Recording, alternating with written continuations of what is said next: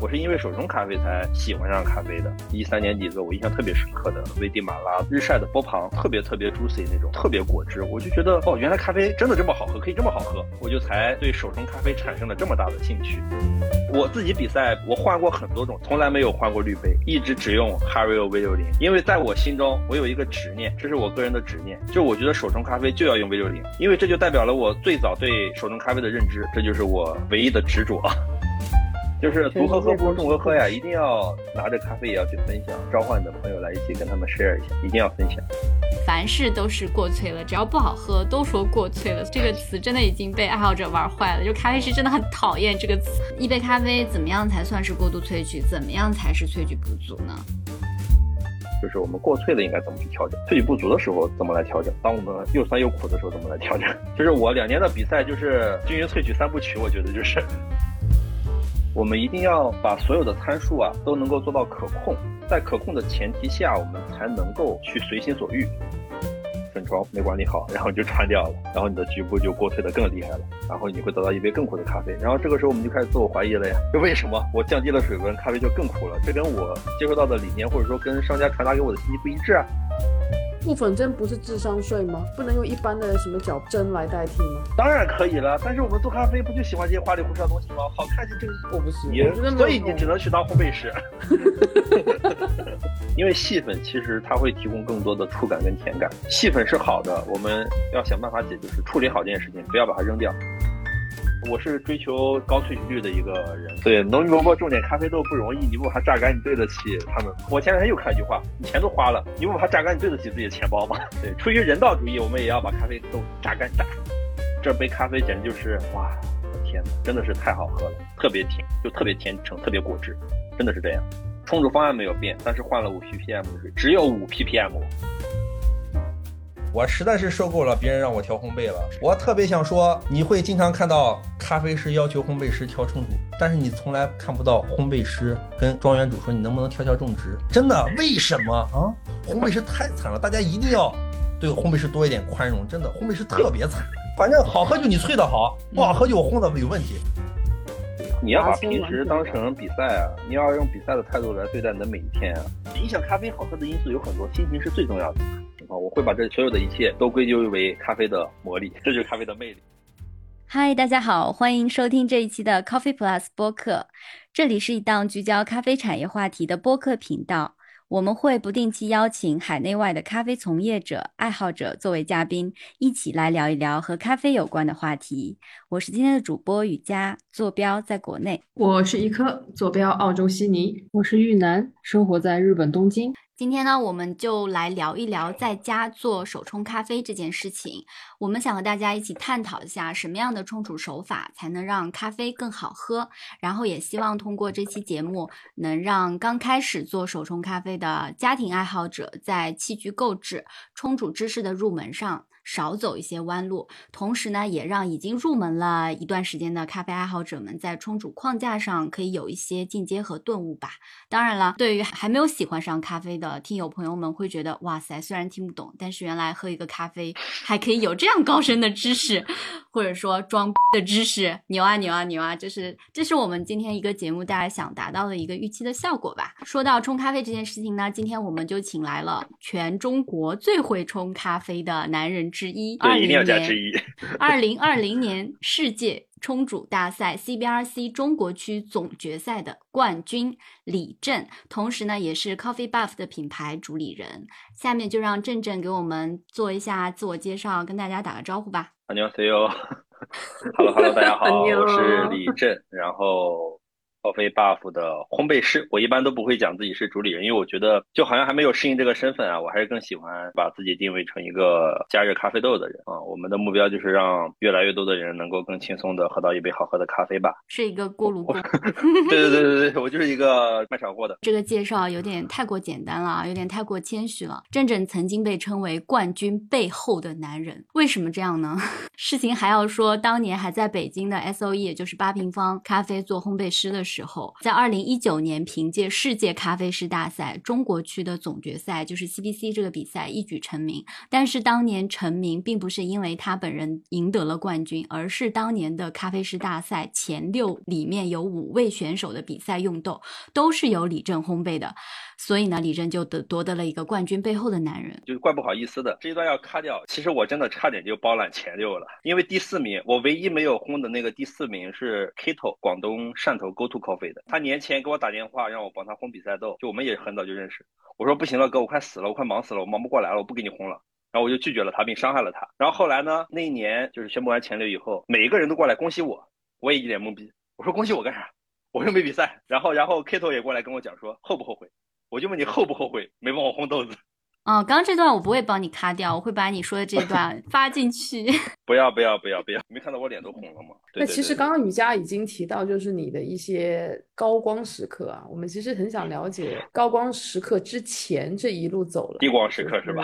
不是，不能叫低光，应该是叫做厚积薄发。就是我们想了解厚积的那个阶段，入行的一些契机。我是在北京开始入行的，就是我入行就是在北京开始的，就我的咖啡生涯吧。算是我大概是从一三年开始接触到咖啡的。我最早是是开了一家咖啡馆，在自己的家乡。一三年三月吧，开了一个自己的咖啡馆。我那会儿是因为喜欢咖啡馆才开的咖啡馆，而不是因为喜欢咖啡。嗯，然后我也是在那个经营咖啡馆的过程当中发现，哦，原来做咖啡这么有意思。然后我一三年底就是去北京，嗯，然后跟魏老师学的呃制作咖啡，然后魏老师就是 S O E 的老大老板，我们都是喊他老师，因为就是大部分当时工作的同事也都算是魏老师的学员吧。呃，我是一三年底跟魏老师学完咖啡制作以后就回家了嘛，回家以后就觉得就还挺无聊的，因为家里也没有人一起。就聊咖啡，然后做咖啡也没有人一起喝，然后没有志同道合的人吧，算是。就我当时就是已经就满脑子心思都是在做咖啡上面了，就是觉得做咖啡太有意思了，一定要去做咖啡。后来我就想出去工作吧，或者就总跟一些包括魏老师，包括其他认识的上课的时候认识的其他人，就跟他们讲说，我说你们有没有认识的朋友，就是招人啊，或者自己的咖啡馆招人这样。然后就想说去大城市，然后咖啡氛围还不错的地方找份工作吧。一四年四月份去的北京，那会儿还叫咖啡沙龙。然后咖啡馆我不知道你们知不知道，就是在后海烟袋斜街那边有一个开了十几年的咖啡馆，是不是零五零六年就开了？对对对，就是魏老师开的。然后那会儿叫之前最早就是叫咖啡沙龙嘛。一七年的时候改成叫 S O E 的。那你当时不就去魏老师的店里上班了吗？做咖啡师了吗？那我对对对咖啡师的有这么多人，为什么你就变成了这么成功的烘焙师呢？你为什么就变成了这么优秀的烘焙师呢？你是做了哪些事情 让你变成了这么优秀的烘焙师？不知道啊，就干活就是了。天赋异禀吗？也没有吧，我觉得还是环境吧，或者说跟对了人。这样刚开始的时候，我们大概店里是三个人，然后有两个站吧台的，还有一个在烘豆子。那会儿烘焙跟门店是在一起的啊，烘焙机我们就放在门口，因为在一起嘛，就可以有比较多学习的学习的时间嘛。然后在外面打工就是也没啥朋友，然后也没啥事干，除了做做咖啡的时候不忙的时候，就在那边看他们烘豆子嘛。后来烘豆子那个人 回家找他初恋去了，把我们抛弃了。我因为我我算是当时门店里面可能算是唯一一个会去操作这个设备的人吧，就临危上阵了。嗯，我记得就之前看你 B 站上传的视频，好像有一期你们和索菲亚录的吧，还有那个潘志敏说潘志敏对你的第一印象是来八平方的店里的时候，看你在门口抱着一本英文著作在读，能跟我们说说当时在学习什么？当时就是在看那个 Scott Road 那本烘焙书。潘志敏是一五年去工作的，哦，他是在你后面来加入八平方的是吧？对对对对对。那潘志敏是谁？能不能给我们听友补充一下，他的是哪一年哪一年比赛的？我的前同事，他是二零一七年的世界咖啡大赛中国区选拔赛的第一名嘛。曾经有一段时间，大家总喊他电梯男神嘛，就是因为他频频出现在瑞幸的广告上。就他也是瑞幸的三个咖啡师代言人之一嘛。另外两位是意大利的，还有另外一位是那个日本的世界冠军。你当时是怎么想到，就是直接去读那个 Scott Rod 的那个烘焙的大部头的剧作，而且还是原版的？能跟我们讲一下你当时这个书快递翻车的故事吗？别提了，太难过了，一提都是泪。哦，我知道这本书是也是因为魏老师买了一本，就是我在那本书之前只看过韩寒宗的精品咖啡学里面有讲到一些烘焙的知识，然后还有那个田口户的书里面讲到一些烘焙的知识嘛。可能在那个时候，我自己是觉得我已经把所有讲烘焙的中文的书都看过了啊。就是后来魏老师买了一本那个书，我就反正就是就看图嘛，很厉害。然后就也就给那个人发邮件，然后也买了一些，然后后来还跟 c o r 建立了一点点友谊，然后就经常在国内卖他的书。然后后来不卖的原因，就是因为有一次 卖的书在路上着火烧了。怎么会烧书？好奇怪。就是我那会儿就是进到国内以后，然后我有一个朋友在帮我卖嘛，我就把所有的书都发给他，然后发的是中通快递。到了某一个地方就不更新了，都有十来天了吧。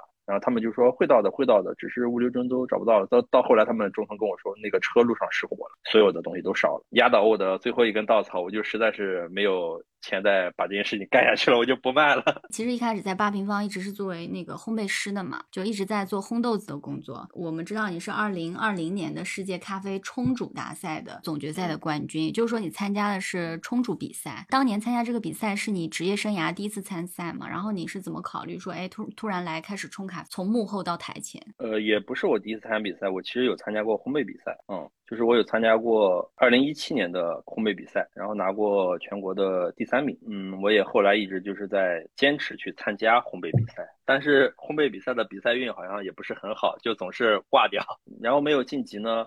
后来就是因为烘焙赛也没有赛区了嘛。最近这两年烘焙赛的赛区比较多了，就是大概有个三到四场吧会，但冲煮比赛跟咖啡师比赛可能每年会有个十几场至少。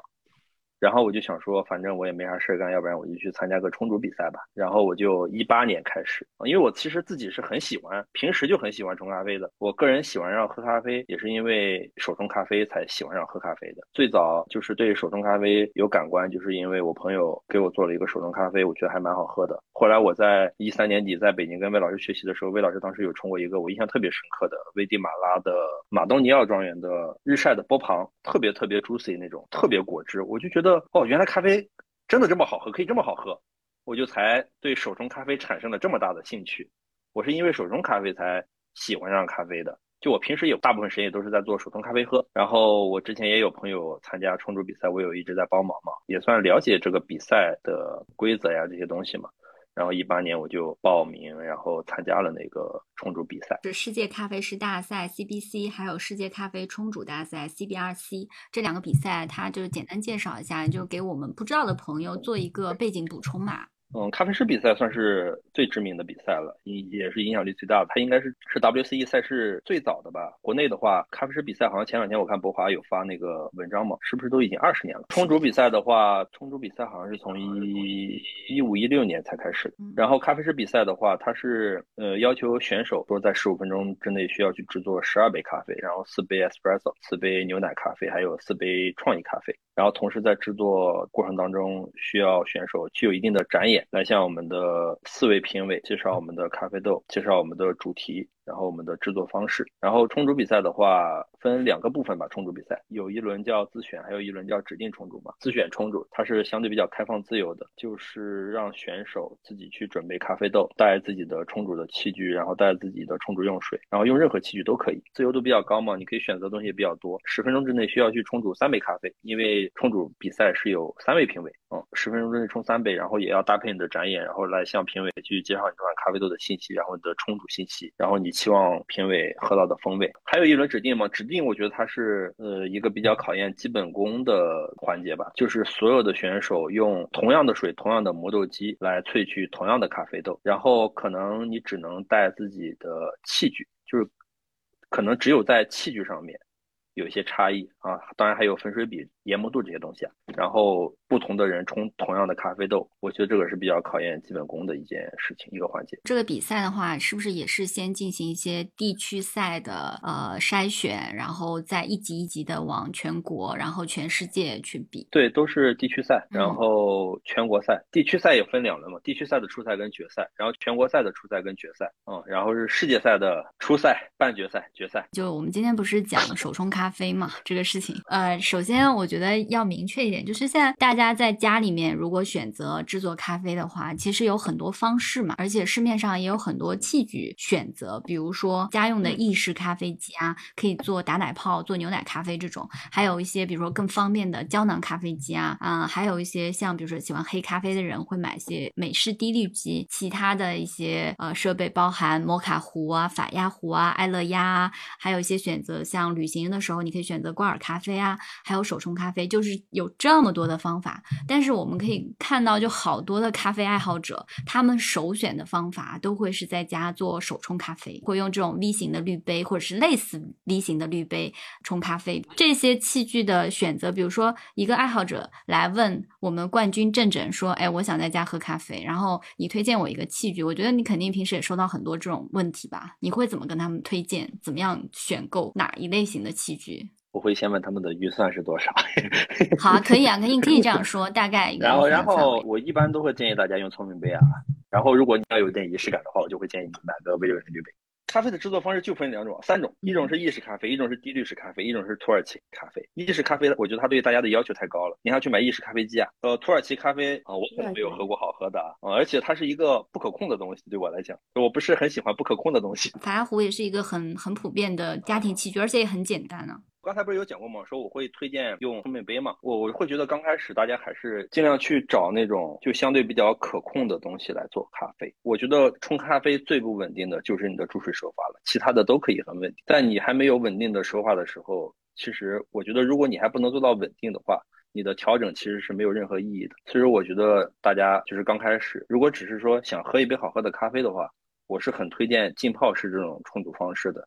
就是聪明杯、法压壶这样的。那如果你自己真的是就想所谓的大家想要去进阶，对吧？想要玩的更花里胡哨一点，那可能会去选择一些不同的滤杯，然后去选择这种通过式的萃取方案，然后就摒弃掉这种浸泡式的冲煮方案了。我自己比赛两年冲煮比赛，两个地区赛，两个全国赛，我我换过很多种，从来没有换过滤杯，一直只用 Hario V 六零啊，因为在我心中，我有一个执念，这是我个人的执念。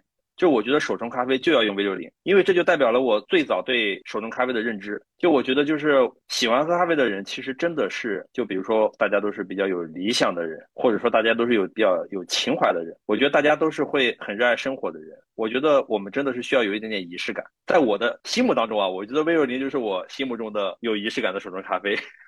所以说我换过很多东西，但是我从来没有换过 V 六零滤杯啊。我觉得就是这就是我唯一的执着。真正提到了两个名词，一个是浸泡式萃取，还有一种是通过式的萃取。解释一下什么是浸泡式，什么是通过式？比如说哪些器具用的是浸泡式，然后像 V 六零这样的器是用的通过式，这样补充一下吧。我觉得，嗯，呃，浸泡式就是咖啡粉跟水就是完全混合在一起，然后最后呃再去过滤嘛。就比如说我们常见的聪明杯、法压壶，还有什么的？爱乐压它算是哪一种？看你怎么做。爱乐压我会觉得它更偏向于浸泡式，因为它也是粉水完全接触混合以后，在一个固定的时间内把所有的液体全部又挤压出来嘛。那还有另外一个器具叫地特压嘛，地特压可能嗯更多的人会使用通过式萃取。好，虹吸，虹吸对虹吸也算是浸泡式吧。然后通过式的就是这种使用过滤介质这种冲煮的过程当中，然后粉跟水是不停的接触，然后冲刷，比如说就是 V 六零滤杯、微型滤杯，然后蛋糕的、扇形的这些。这种浸泡式和那个通过式萃取出来咖啡，它有什么就相应的特点吗？就为什么你会推荐一开始新手用浸泡式，会觉得它比较稳定？浸泡式的就不需要去关注你的注水的手法嘛。你比如最早我也是用聪明杯喝 咖啡，就把粉倒进去，拿个开水壶往里往里边倒水就好了，然后非常快速的把水倒进去，然后浸泡大概二到四分钟的话，然后有一个阀门，然后直接就可以把咖啡全部都滤出来嘛。我觉得它最大的特点就是稳。从风味的表现上来讲，我们普遍会觉得通过式的萃取的萃取效率。会比浸泡式的更高一点，就是因为在这个过程当中，我们一直用的都是新鲜的水去萃取咖啡，所以说它的中后段的萃取率会更高一点。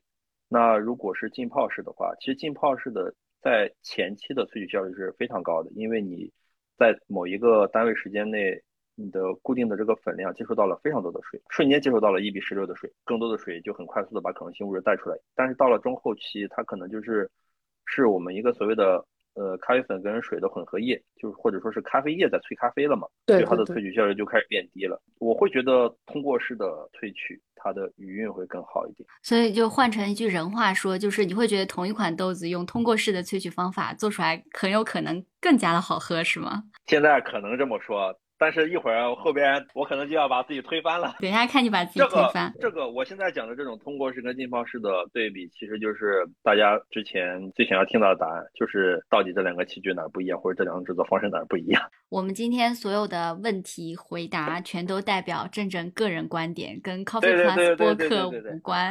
就是因因为我们一直觉得这个咖啡的，不管是冲煮框架还是相关的喜好啊，其实都是蛮嗯。个人的，不管是推荐豆子啊，还是推荐店铺啊什么的，对，嗯所以就大家听一听冠军的想法就可以了，也不用太较真啊。我今对天还。看一个一个文章，又聊起来这种冲煮参数的复制的事情，嗯。就是每个人有每个人的风格呀，粗粉也有慢冲的，然后粗粉也有快冲的，细粉有慢冲的，细粉也有快冲。嗯嗯，你又没法完全复制这个人的所有的冲煮参数，还有他的环境这些。作为一个 V 六零重视的用户者，我们今天的话说手冲咖啡，也就专注于在 V 六零这个器具吧。哎我作为一个想在家冲咖啡的人，然后我要开始冲咖啡了，我有了一个 V 六零的滤杯，我还需要准备哪些东西呢？是必要的。我觉得最重要的其实是心情，嗯一定要有好心情，选择一个好看的滤杯，自己喜欢的，然后去选择合适的滤纸。然后我会比较倾向于就是过滤速度非常快的介质，就是密度低的，然后比较薄的那种滤纸。那个我自己比较喜欢用 Mola 或者三养的那个中烘焙的滤纸，哦我觉得他们的过滤速度非常快。我虽然很喜欢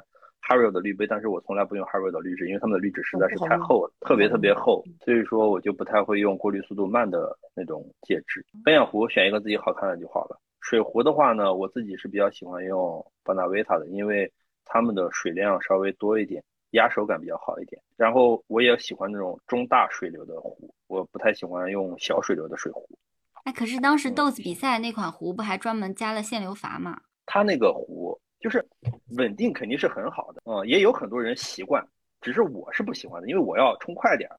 泰摩的呢？泰摩也可以啊，我自己在家冲咖啡也是用泰摩，泰摩哎跟我也是布达维塔的确实都差不多 啊。我也是，泰摩也很好用。而且手感也很好。我比较喜欢的是布达维塔跟泰摩的手博纳 维塔给你好了，打钱了吗？没打钱。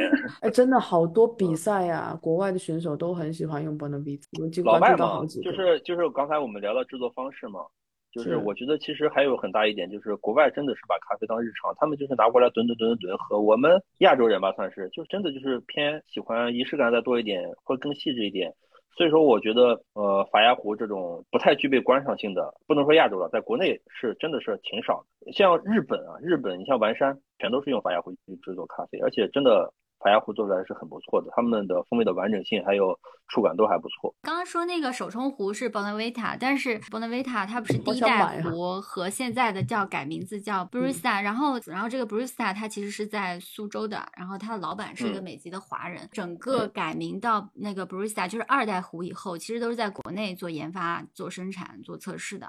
就你一代也是，我觉得啊，对，一代也是，哦确实也是。你们说的这个 Bonavita 就是现在这个 B 加壶、B 壶是一样的吗？对对对对对对对啊，其实一代我也用的，它从第一代就是那个一升的很粗的水流的，我也开始用，嗯一代的好用。但那个真的是有点太猛，就那款不锈钢机身的第一版。最早的那一款，嗯，这个其实很好用。这我以前我在一五一六一七年的时候是非常喜欢，我冲咖啡只用这个这个壶。到了我开始搞这个粉床的时候，我就开始用减了一点点水流。然后重点呢，咖啡豆和磨豆机呢，你还没说呢。一定要在有限的预算里边买最贵的。然后刀盘呢，我个人比较倾向于能买高能买大的刀盘的就不要买小的刀盘。大刀盘多大算大刀盘？我自己都是用九十八的，嗯，或者说八十八十嗯左右的。就我现在比较常用的其实就是 P 一百跟 DT 嘛，我刚买了个 DT 嘛。然后 P 一百的话，它里面用的是那个 SSP 的九十八 HU 的刀盘，我自己都是。只选择就是这种相对研磨会更均匀一点的刀盘，就一定要买越大的越好。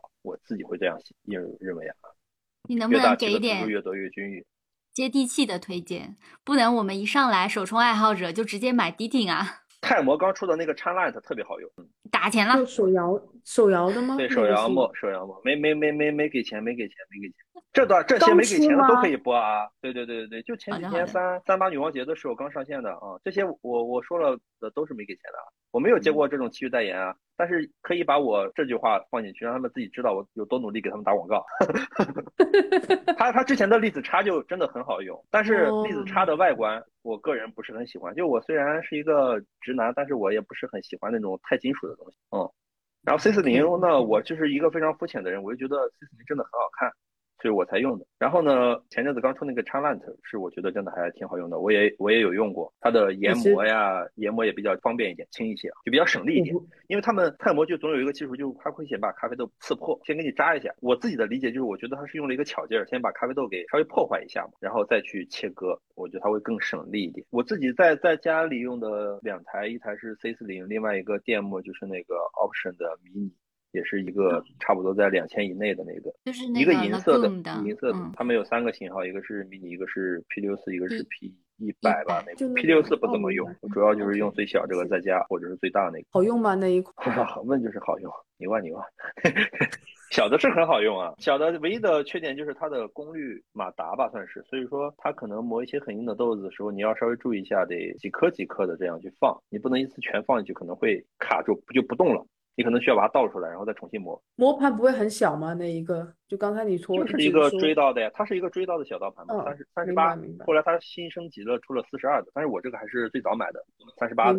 嗯，刚刚说了那个器具有了，磨豆机有了，滤杯。手冲壶也有了水水质，嗯，水冲煮水质也是一件非常重要的参数吧。一个事情就是，毕竟一杯咖啡，一杯手冲咖啡里面超过百分之九十八都是水嘛。但是现在比较方便的就是，因为市面上已经有了阿花阿花库的这样的，包括之前还有美国那个第三波水有这样的一些浓缩液水包，所以说。水的问题可以说是花一点点小钱是可以解决。之前不是很多人推荐农夫山泉吗？但是农夫山泉有很多水源地啊。作为一名烘焙商来讲啊，我们自己日常杯测咖啡豆用的是杭州千岛湖的个水源地的农夫山泉。但是我之前在北京参加冲煮比赛的时候，其他我不知道，就就北京吧。北京的农夫山泉是长白山水源地的，然后长白山那又有三个更细分的小的区域，有个什么临安啊，还有什么的，反正就有三个地方，就同样都是长白山有三个县。都在供水，然后其中有两个的 TDS 是八十 ppm，其中有一个的 TDS 是二十 ppm。所以说，我们即使推荐它同样的牌子，他们可能买到的水源地也不一样。你像四川那边就是峨眉山水源地嘛，呃，广东我忘了，每个地区都有它自己不同的水源地。所以说，我们其实现在大家都在比较多的去推一些钻石浓缩液，比如像阿华库的或者第三波水这样的，就是真的很很很重要。我们很多顾客都会用自己家里的自来水去烧水，然后烧开以后降温冲咖啡嘛。那其实大部分家里的咖啡水的水质都很硬，TDS 都很高，小于一百五的都算是都是很好的了。大部分可能特别是临海的城市，可能要三四百这样的，就冲出来的咖啡没有什么风味啊，又会很苦啊这样的。那如果说有一些人就是买怡宝，然后就是买没有什么，就是完全就是怡宝这样水，然后再去加那些矿物质，自己去调配矿物质进去这种方式。也可以啊，我们自己我自己比赛的时候，我们就是这样去操作的呀。我们就是买单纯的钙、镁、碳酸氢根这些东西，去调不同的 KH 还有 GH。对，这样讲的话，是不是第一成本上可能会省一些，而且可玩性会更高一些呢？呃，但是那些粉剂啊，其实首先食用级别的不太好买，而且也比较贵，而且它们特别容易受潮，不太好储存。我跟我的一位老师从台湾那边发过来，我们一次买一大罐，那三罐就是。钙镁这些东西差不多要一千左右吧，我们一次用特别特别少，我们一次比赛下来用不到二十克，那里面好像是五百克还是一千克，我忘了，五百克好像是，然后剩下的四百多克就完全浪费，因为明年它一定会潮掉。我们即使放在箱子里边啊，红酒柜这种地方啊，它也会有受潮结块的风险，然后这个风险是我们不愿意去承担的，因为我觉得一场比赛这个 还是得花的。新的粉还是要重新买的。刚刚那个真正提到 TDS 水里面的 TDS，它其实是一个总溶解固体的一个缩写，就是这个水里面的矿物质啊，或者一些溶解性的物质，它的一个浓度值。然后刚刚那个一科讲到的，像怡宝啊，我们叫它纯净水，它的 TDS 应该是非常低的，或者说接近于零的。然后像一些蒸馏水啊，那它的 TDS 也是比较低的。然后像我们刚刚讲到那个农夫山泉呢，它是属于矿泉水。那么这些矿泉水里面它是含有矿物质的，它的 TDS 大概是在多少？郑郑老师在八十左右。呃，看水源地，但是大部分的农夫山泉的 TDS 都在八十左右。也有很多人会买怡宝跟一些高 TDS 的水这样去拼配，比如说一比一或者几比几这样去拼配。但是我会建议大家，哪怕我们不能够很清楚的去知道我们的水里面的矿物质是什么。但是也尽量把它都稀释到八十左右去冲煮吧。冲 coffee puff 最好的水是多少 ppm？我们自己都是八十 ppm。除了器具和水，最重要的就是咖啡豆。在家做手冲，就是在咖啡豆的选择上，振振有没有什么建议？然后为什么不推荐买一些磨好的咖啡粉，或者是让店家代客磨粉的这种咖啡粉，而是要买完整的烘焙新鲜的咖啡豆呢？就咖啡豆在烘焙过程当中会产生非常多的气体嘛，那这些气体的作用其实就是用来保护咖啡豆的。嗯，所以说我们如果把咖啡豆研磨完以后，其实我们会破坏咖啡豆的结构，然后增加它的表面，然后它会跟更多的氧气接触，然后去氧化，然后我们的风味物质接着就开始消散了嘛。就是所以说我们是非常不建议大家买这种磨好的咖啡粉的。之前有过一篇文章，它有做过测试，基本上你磨完的咖啡粉，呃，五分钟之后可能就会开始跑一些东西了。然后基本上超过三十分钟以后，就风味物质就很少了。我们还是一定要买新鲜烘焙的咖啡豆嘛。然后刚开始喝咖啡的话，我就是建议大家就是先买一些便宜的，但是浅烘焙的咖啡豆，一定要买浅烘焙，因为浅烘焙的咖啡豆具有比较明显的风味特征。然后可以买一些刚开始就是。一定要买不同的呃产地品种处理法去对比喝，就也没有所谓的什么到底要喝什么样，因为还是那句话，咖啡是很主观的，嗯，就是你喜欢什么样的风味，喜欢吃什么样的东西，只有你自己才知道。你就吃多了就知道自己喜欢什么了，喝多了也是一样道理。哦，你喝多了就知道哦，原来我喜欢这样的调性，你就可能总结出来哦，我原来比较喜欢喝的都是埃塞的水洗处理法的咖啡豆。哦，这样。你当然刚刚提出的建议我觉得非常好，但是有一个大前提是生豆的品质是好的，烘焙是稳定。那我们在喝的时候，不管是对比着喝还是买什么，那我大概率都可以做一个很清晰的比较。水洗埃塞跟水洗埃塞是大相径庭的两个东西，因为埃塞这么多处理厂，这么多水洗。你今天买的这款水洗可能是相对来讲，我们打个比方好了，是四等级的。然后那一天他买的那只埃塞可能是一等的，大家都是水洗埃塞。我要怎么对比？这其实也是一个消费者会容易踩坑的一个地方。如果是在茫茫的这样的一个商海里面，或者是选购的清单里面，消费者有没有一些能够快速去挑一款比较好的、信得过的品牌或者是豆子这个样子？那当然是没有的。就是这个这个坑避免不了。自己个人，我自己个人会把不能说不可控，或者说我在喝到咖啡的时候，就像你说的这种情况，我会把这所有的一切都归咎为咖啡的魔力，这就是咖啡的魅力。我觉得这就是啊，就是我很喜欢吃零食，我会去超市买不同零食的时候，看到新奇的，我也会尝试一下，我也不知道它是什么，就是吃过一次就不好吃，我就不吃了呗，就这样。所以刚开始建议大家喝咖啡啊，不要自己从网上买，多去咖啡馆喝咖啡，跟人聊聊天。天，这个是很好的方法。咖啡有一个非常重要的饮用的方式，就是多跟人交流。啊，是是的，是的，是的，对，这个确实是，就是独喝喝不如众喝喝呀，一定要拿着咖啡也要去分享，召唤你的朋友来一起跟他们 share 一下，一定要分享。这里就是给那一些可能对于咖啡刚刚入门，想要很急于去自己购买设备的朋友们提个醒。可以先去自己方便的，或者是离家近的，或者公司近的咖啡馆，跟咖啡师做朋友聊聊天，或者是有志同道合的朋友喜欢咖啡的，一起分享聊聊天，然后再去想想要不要购置一套设备，这样可能是一个比较好的方式。嗯，对呀，对呀，你与其刚开始买那么多，花那么多钱，投入那么多设备，还不如把钱花到喝咖啡上面，去跟咖啡师聊天，而且咖啡师咖啡师都很热乐于分享的，我觉得啊。他们都会教你很多东西，然后而且咖啡师都是相对比较有经验的嘛。换而言之，就是他们也都踩过很多坑，他们可能会给你安利一些还不错的设备器具啊。就有个人带着总会是好一点。然后就买来的咖啡豆，就我们该怎么样去保存呢？因为比如市面上有很多器具啊，有些是密封，完全密封保存，然后有些可能是用这种单向呼吸阀，就是这个咖啡豆在这个包装里只能排出气体，但是外面的氧气和空气是进不去的。就关于这些保存方法，你个人比较推荐哪一种？在最早的时候，大家都会比较在意到底咖啡豆有没有排气阀这件事情很是不是很重要。对我来讲，我已经觉得它没有那么重要。就是我们在讨论一件事情的时候，一定要去知道这个东西的意义是什么。我们最早的时候之所以要有排气阀，是因为咖啡豆的烘焙度都比较深嘛。我刚才也讲了，咖啡豆在烘焙过程当中，它会产生气体，它烘焙完以后，它的气体会慢慢的开始排放。然后你烘焙的越深，你这一包咖啡豆的容量越多，它排放的气体就越多嘛。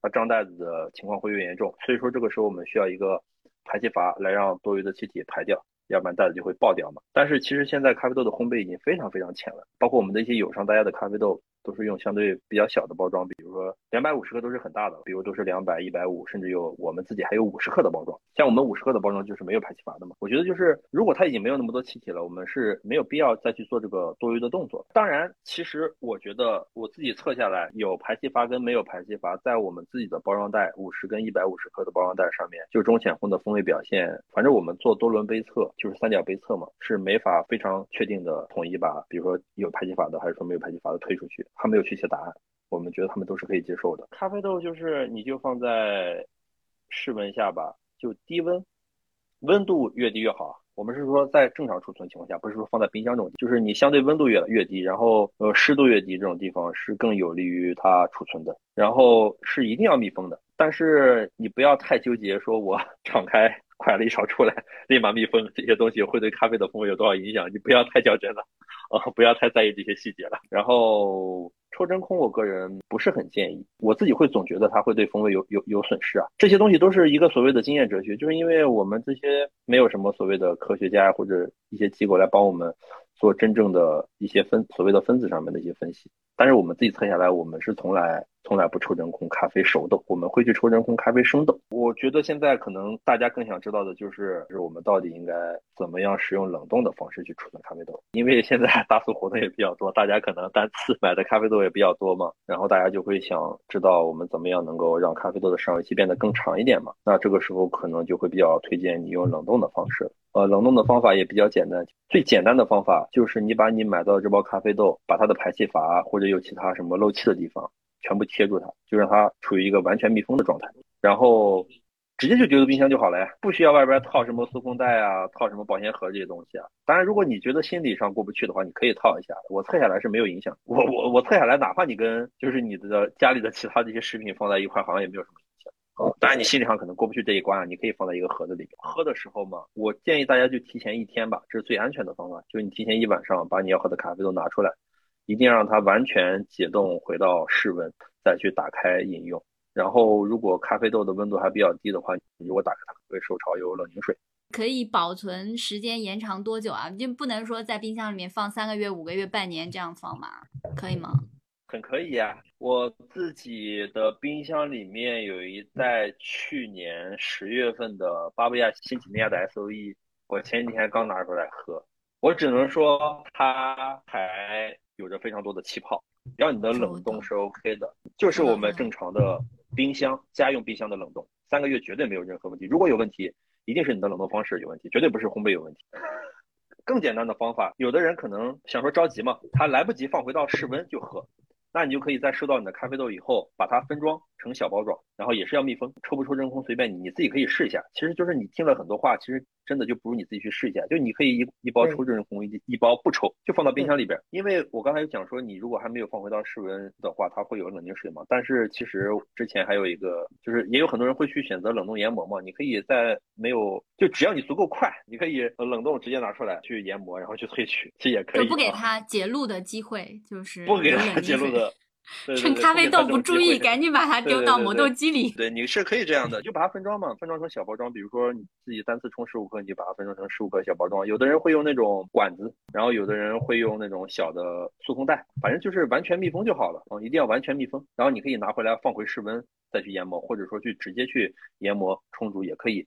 上海有一些咖啡馆，他们会直接使用冷冻研磨的方式去萃取。我之前有测过，就是直接冷冻研磨，有时候它的酸质表现还挺活泼明亮的。现在你男神家不是也在出品干冰冷冻直接拿出来研磨吗？在店里面出品。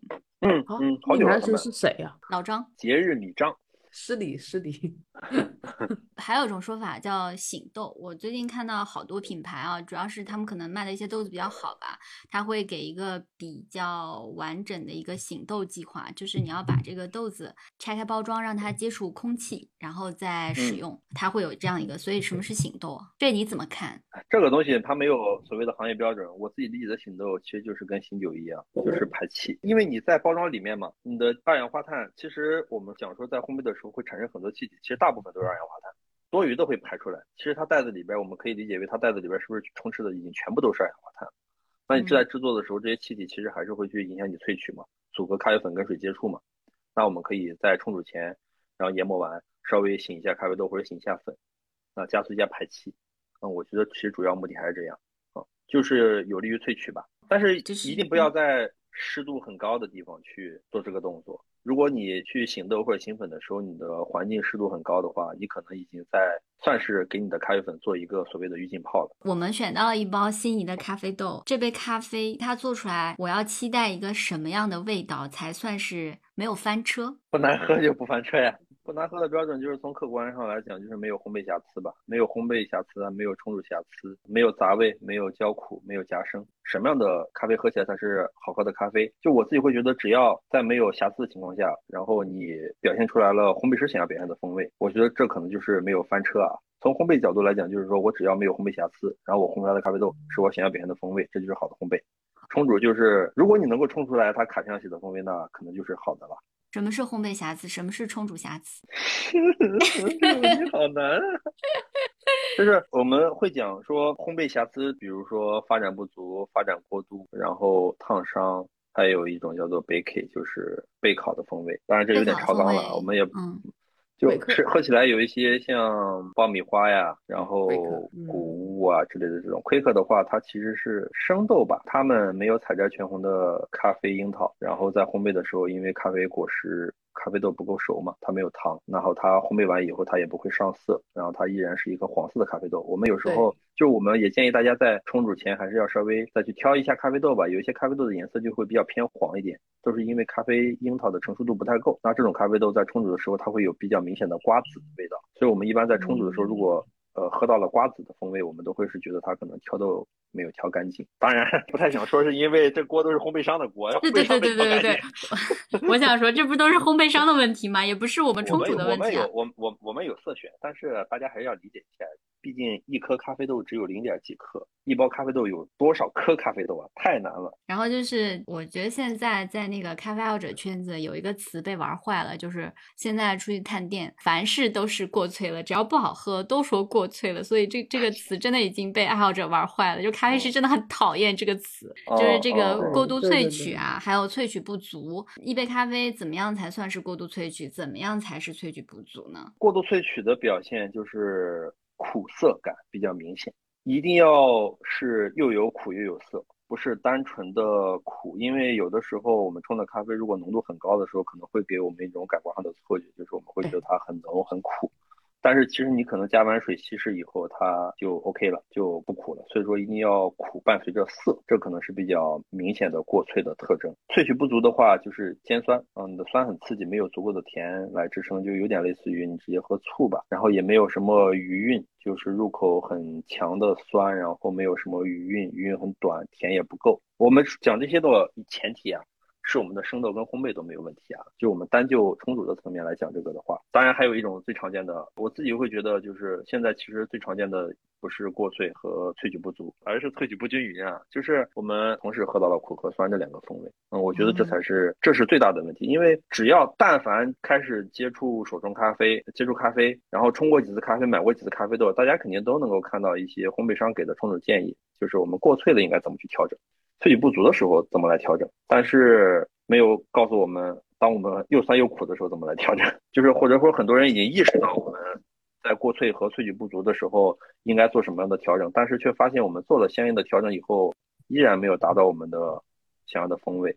哦，它依然还是会有，比如说酸或者说比较苦的这种表现。就你刚刚提到了一个，就是除了过度萃取，还有萃取不足，还提到了一个萃取不均匀的概念。因为我知道你在很多场合一直在强调一个均匀萃取的理论嘛，我们就接下来就详细从各个参数方面来聊一聊这个均匀萃取。我觉得你你第一块肯定会说粉床管理，对不对？如何来管理这个粉床，来达到均匀萃取的第一步？其实均匀萃取就代表的是什么？代表的就是我们已经非常熟练的掌握了我们的所有的咖啡设备、咖啡器具啊，包括粉床啊。就我们已经能够做到管理它的结构了。我们一定要把所有的参数啊都能够做到可控，在可控的前提下，我们才能够去随心所欲。如果不能够管理好你的呃粉床，包括管理好你的注水的话，其实就是你如果喝到一杯很苦的咖啡吧，这个比较容易理解，就是你呃得到一杯很苦的咖啡，你想要去降低它的萃取率，你可能会选择降低水温，这是比较简单的方法。但是你可能就粉床没管理好，然后就穿掉了，然后你的局部就过萃的更厉害了。然后你会得到一杯更苦的咖啡，然后这个时候我们就开始自我怀疑了呀，就为什么我降低了水温，咖啡就更苦了。这跟我接收到的理念或者说跟商家传达给我的信息不一致啊。嗯嗯，为什么呢？这就是最大的问题。因为你 穿了呀，萃取不均匀啊。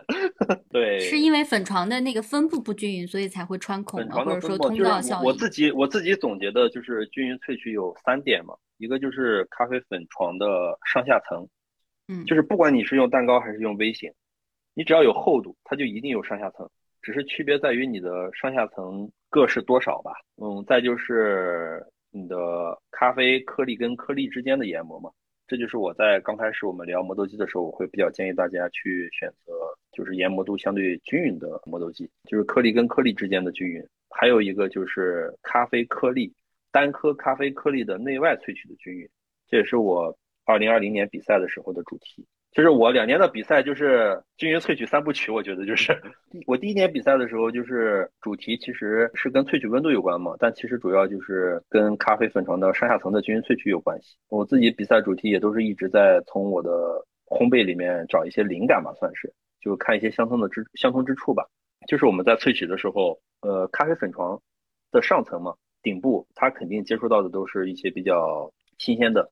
然后温度比较高的水嘛，这些水的萃取能力比较比较强嘛。然后等到它咖啡往下走的时候，其实这个时候已经变成咖啡液了嘛。然后咖啡液去萃取下层的咖啡粉嘛。那其实这种情况有一个比较常见的现象，就是我们在冲咖啡的时候，到了中后段我们会发现我们上层的咖啡液基本上都透明了。嗯嗯，那有没有人想过为什么它透明了？是不是因为上面没有东西溶出来了？嗯嗯，而如果有东西，为什么还是会透明呢？对吧？就是上层已经过萃了，但下层可能萃取不足啊。当然下层也过萃，但上层肯定过萃的更厉害。所以说，这就是我们我自己比较习惯为什么要比较多中心注水的原因。我会在中心挖坑，然后我给自己的这种中心注水的名字就我就跟大家讲说，我说我要先萃下层，然后再萃上层，因为我有用温度温度探针去测试，就是我拿一个那个我用 Crofter 做的那个 测试，就是我会把那个烘焙的软件的探针。然后插到那个滤杯里面嘛，探测最底下那个尖尖的那个位置的萃取温度嘛。就我们在第一段注水的时候，上层的温度，比如我自己用冲咖啡，基本都用九十四度的水嘛。然后我们上层的咖啡粉，大概你把探针埋进去，呃，零点五到一厘米的时候。那个时候基本上你监测到的温度是在九十四的话，它基本上是在八十八到九十。就是说你倒进去的水是九十四度的，但是其实它那个咖啡粉和水的混合液的实际温度可能只有八十几度，这样对吧？对，上层而且是上层是八十度，下层只下下层在第一段大部分时候只有七十度左右，然后你第二段注水的时候，它可能才会上升到八十度，第三段它可能才去才开始接近于你真正的萃取温度，注水温度。哦，我会把注水温度跟萃取温度区分开。注水温度是你的手中壶设置的温度，但萃取温度才是真正影响到我们萃取的温度，就是我们滤杯里面的这个咖啡粉跟水混合液的温度，我把它叫做萃取温度。刚刚正正说的这些，就是大家可以去搜索一下正正的那个 B 站的账号，然后他在上面有很多期的视频，会有演示，包括还有一些图示的讲解，然后会把它讲得更清晰一些。你刚刚讲到，呃，上层咖啡液会变透明的这个问题，特别是一些极浅烘的咖啡豆，它是很容易出现这种现象的。就是我们不能讲说这个现象的出现就一定代表了。我的上层过脆了，或者我的咖啡过脆了，哦，但是它可以给你就是敲响一个警钟，就是你可能已经处于这个临界点了，所以它不代表啊，但是它可能是一个常见的现象，特别是我们去看那种没有穿透力的一些滴滤机去制作的时候。他们是特别特别容易出现这种问题的。然后，如果我们用一个常见的一比十五到十六的粉水比去做这个用滴滤机做咖啡的话，我们很多时候去会喝到这个滴滤机做出来的咖啡水水涩涩苦苦，大部分都是它有相当多的一部分的呃液体都是过萃的那种上层过萃的液体。哦，所以就上层过萃了，然后它过萃带出来的这些不好的味道会整体影响整个冲出来的这杯咖啡。即使你下层萃的很完美，它整个口感也是不好的。看占比嘛。嗯，就是我们也不能说上层一定过萃了，但是上层的萃取率一定是比下层萃取率高的。这个问题也也，我们去把它推到意式咖啡上面，就是特别好理解。大家萃取完的粉饼磕出来闻一下，闻下面的时候就还会有一些酸性的东西，还会有一些香气，但上面可能就是糊糊苦苦的那种东西。嗯，嗯，你刚刚讲到粉层的这个结构的问题，因为我们知道前一两年的时候，也有人关注到了这个粉床厚度的问题，所以出了一个小的不叫粒粒杯嘛，粒粒 drip。嗯嗯，你怎么看这个东西？它真的有帮助到改变粉层的结构吗？其实就是让微型滤杯变更薄了。它其实就是在微型滤杯里面加了一个一个倒三角的形状嘛，它会让你的粉床的厚度变薄嘛。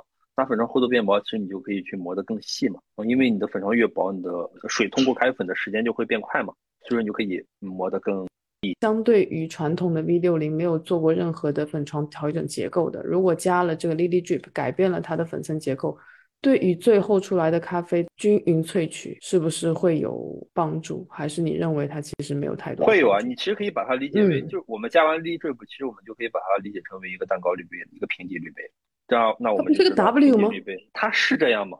但是我们可以把它简单理解为嘛，因为你把它这样以后，很少人又会往中间注水，也都是在往绕圈注水。所以我们在萃取的时候要考虑一下，我们是不是应该给中间多注一点水，然后少少绕一点圈。因为本身这个微型结构的话，我们先从微型结构讲，就是本身中间的粉就更厚更多一点，然后四周的粉床就很薄。所以说，我们从合理的一个粉水的比例上来讲，中间的也咖啡粉也应该接触到更多的水。嗯，然后我们如果有中比较多的中心萃取的话，其实你会让咖啡粉床慢慢冲成这样一个有一个坑的形状吧，算是中间有一个坑嘛。后面再继续中心注水的话，那你其实就等于你的水已经就直接穿到下面。所以说我自己在最早的时候比赛的时候，我会用中心注水，前面两段都是中心注水，第三段也是先中心再绕圈的方式去注。我争取就是在第二段注水的时候，就要把萃取温度拉到跟上面是一样，都是一个完整的均匀的九十度。好的，这个问题过了。聊到哪了？啊，聊到上下的均匀萃取聊完了，再聊左右的，不是不是叫左右的。对对，就是左右的。中间有一个小的问题，就是我会建议大家，就是我在网上也有发视频，然后教大家怎么去更好的把咖啡粉落到滤杯里面。就是大家就是可以用勺子蒯，可以轻轻的撒进去，但是千万不要直接就就是直接就是拿你的接粉器直接就倒进去，它会产生一个压力，让你的粉床的分布很不均匀，就是那种左边跟右边、这边跟那边的密度是不均匀的，这也是比较常见的。这种通道效应产生的原因之一吧。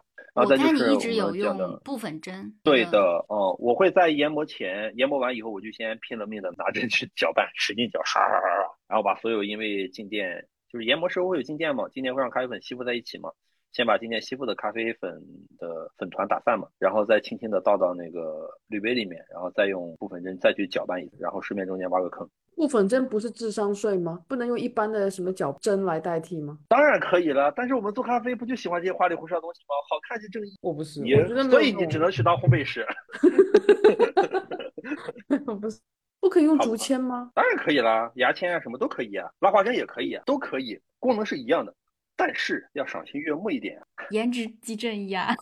对，颜值即正义。我甘愿交这个不含智商税。我在家都是用 Origami 绿色陶瓷的冲咖啡啊，不是，它那个部分针 上面是有四根针脚的，那个牙签它上面只有一根针脚，那我觉得还是会不一样。牙签呀。四根牙签，我我怎么把它分布开来？戳在橡皮泥上吗？还有一个小的要分享，就是这个针跟意识的针，就是我自己觉得三到四根比较好一点，不要太多。然后这种搅拌手冲的针最好稍微是垂直或者稍微往中间去的。Espresso 的部分针可以稍微分散一点。比赛这个投入我是可以理解的，平时在家我真的觉得没有这个必要。你要把平时当成比赛啊，你要用比赛的态度来对待你的每一天啊。这个是智商税吗？就是这个叫落粉，落粉这个东西的功能不能代替你那个针吗？不是也是一样打散吗？它是在落的过程当中打散了，但是你怎么让你它在你的滤杯里面的分布变得均匀呢？你能保证你的落粉非常的完美吗？我不能啊，我不能，可能你能，我不能，我不能。正正一开始就是用落粉器的，后来他改用部粉针了。我发现了，我在比赛的时候是用落粉器，后来还有就是我就发现了有一个小的 bug，我就开始。搅拌咖啡粉床了。今天我们聊了很多，我们才知道一个松散的粉床对于这种均匀萃取有多重要。但是你知道一开始冲的的时候，我自己个人习惯之前粉不是倒进去嘛，我还会拍一下，因为它不均匀落粉。对呀，你一拍的话，它不是就更紧实嘛？对，这好像是惯性，我不知道是为什么，就因为很多视频都是这样教的。对对对，就就是要么去晃一下，拍滤杯啊，晃滤杯，拍滤杯，然后试图让咖啡粉床变平整，结果下面的咖啡粉就。全部密度越来越越来越紧实啊！是，而且你的晃动只能晃动最上面那轻轻的一层，下面的咖啡粉是晃不了。所以这是明天就要试一下。我明天要用我自己做的四个竹签做的 搅拌器来试你不懂我们这种有真的人的快感，你不懂。心情是不一样的，影响咖啡好喝的因素有很多，心情是最重要的。然后到那个颗粒跟颗粒之间的均匀萃取嘛，就现在的消费者们的器具设备也越来越多了嘛，大家很多人可能在家也都有一台自己的浓度检测仪，然后大家也会开始讲，就是说，哎，为什么我的萃取率跟浓度都落在金杯范围里，但是我的杯咖啡仍然不好喝？这可能因为一个所谓的不均匀的研磨所产生的。如果我们的研磨粒径分布非常广的话，有有非常多的粗粉跟非常多的细粉，然后。可能你在冲煮的时候，你的这一部分细粉的萃取率都太高了，或者说过萃了。萃取率达到同样二十的时候，你这些细颗粒的咖啡粉它可能已经过度萃取了，那粗颗粒的咖啡粉可能还萃取不足，那可能这个时候就是一个细粉可能是百分之二十五的萃取率，粗粉是百分之十五的萃取率，这样的一个混合液混合在一起，它是一个百分之二十的萃取率。所以说这个时候我们就会有一个看起来数据很漂亮，但是却很难喝的咖啡。因为我们的咖啡液一定是不同的浓度混合在一起的啊，也就是说不同萃取率的咖啡粉溶解出来的东西混合在一起的。所以说我们一定要把它控制在一个，比如说你最好是能够控制在十八加二十二等于二十，而不是十五加二十五等于二十这样的一个萃取范围内。但是这就是以前大家很多人不是会去筛细粉嘛，他会把很多极细粉去筛除掉，嗯，因为极细粉过度萃取以后，它就会出现苦味嘛。呃，一七年的时候，我的一位朋友参加那个冲煮比赛嘛，他那年拿的是全国第二。当时我们用的是聪明杯去制作，然后我们就是把咖啡粉筛出。然后把一些小于我忘了小于多少微米的咖啡粉，好像也是六百微米的咖啡粉，然后我们筛出来，然后我们是先投粗粉浸泡，然后搅一搅，最后再把细粉投进去搅一搅，然后滤出来，粗细粉分开，分别萃取的，最后再混合在一起，这样，嗯，不能说分别萃取啊，就是分不同的阶段去萃取，所以一个相对高质量的研磨是非常非常重要的。我强烈建议一定要选择高均匀度的研磨。比如说我已经有一个不怎么好的一个磨豆机了，我磨出来就是不均匀，是不是这种手残党把细粉筛掉反而还？是会比较对整个萃取有帮助的呢。在这个情况下，就一些特别便宜的。如果如果是这种情况的话，我反而会建议你们。最好把你们的刻度往细调一点点，然后去减少你这个那些比较粗的咖啡粉的比例，就是让你的这个粒径分布往细的这个方向再走一点点。然后呢，这个时候你可以再去筛一点点细粉，或者说筛一点点粗粉，因为细粉其实它会提供更多的触感跟甜感。细粉是好的，我们要想办法解，就是处理好这件事情，不要把它扔掉。然后下下一点是单颗咖啡颗粒的内外均匀度的问题。这个你讲完这个，可能前面的就已经全推翻了，可能就。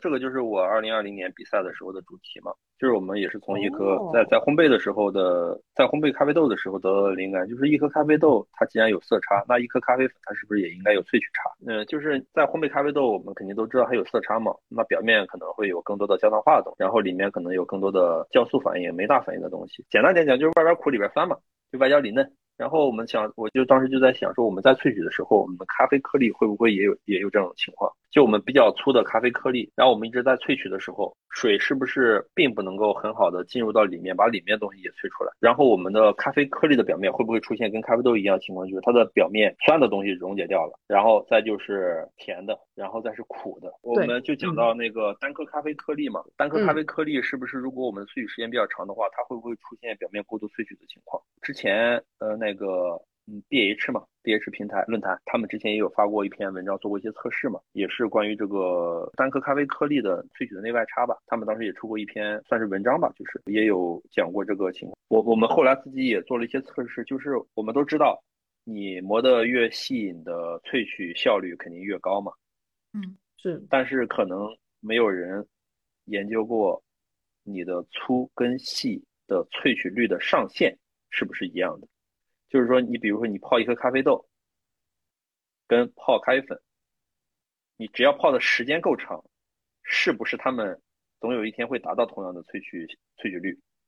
是吗？就可能水的渗透力不会啊，因为水的渗透力有限。水没有大那么大的渗透能力。我是追求高萃取率的一个人。对，农民伯伯种点咖啡豆不容易，你不把它榨干，你对得起他们吗？我前两天又看一句话，你钱都花了，你不把它榨干，你对得起自己的钱包吗？对，出于人道主义，我们也要把咖啡豆榨干榨。所以说，我们就是测下来发现，你磨得细的时候，它并不只是萃取效率高，它的萃取率的上限也会高。所以就是你的咖啡粉磨的相对比较细的时候，其实你会得到一个更高萃取率的咖啡也会。嗯，它不是指我们在单位时间内的萃取效率，就是如果你磨得粗，哪怕你萃的时间再长，它可能终其一生也到不了那个萃取率，因为水的渗透能力是有限的，它可能就是真的力道力量有限，它真的没法再穿透这个厚度了。这也是我比赛的时候的，就是关于那个咖啡颗粒的颗粒内外差的一个主题。所以说我当时在比赛的时候选择了，就是别人都是筛细粉，我是筛粗粉，我就把大于六百微米的咖啡粉全部都筛掉了，我只用六百微米以下的咖啡粉。然后萃取时间只有一分十秒，一分十秒是完全滴完。你知道让我想起一个那个四六法的冲煮冠军博古哲，博古哲，对他后来不是又出了一个极细粉嘛？挑战，对一刀流的那个啊，对，就完全跟他的那个之前的四六完全是 totally 完全两个方向。真的就是冲煮框架的建立还是挺有意思的吧，算是。就很多人就会问我啊，我为什么这么快？能不能会不会萃取不足或者什么？但是其实大家就没有关注到我们其他的参数，所以就是这三点吧，算是就是我自己对均匀萃取的理解。而且我一定要跟大家讲的就是，我从来不觉得均匀萃取是一个更高阶的东西，它是一个最基础的东西。我们只有能够在做到均匀萃取的时候，我们才能做到调整其他参数的时候，达到我们想要的风味。你如果做不到均匀萃取，你就没法再调整水温、调整研磨度、调整。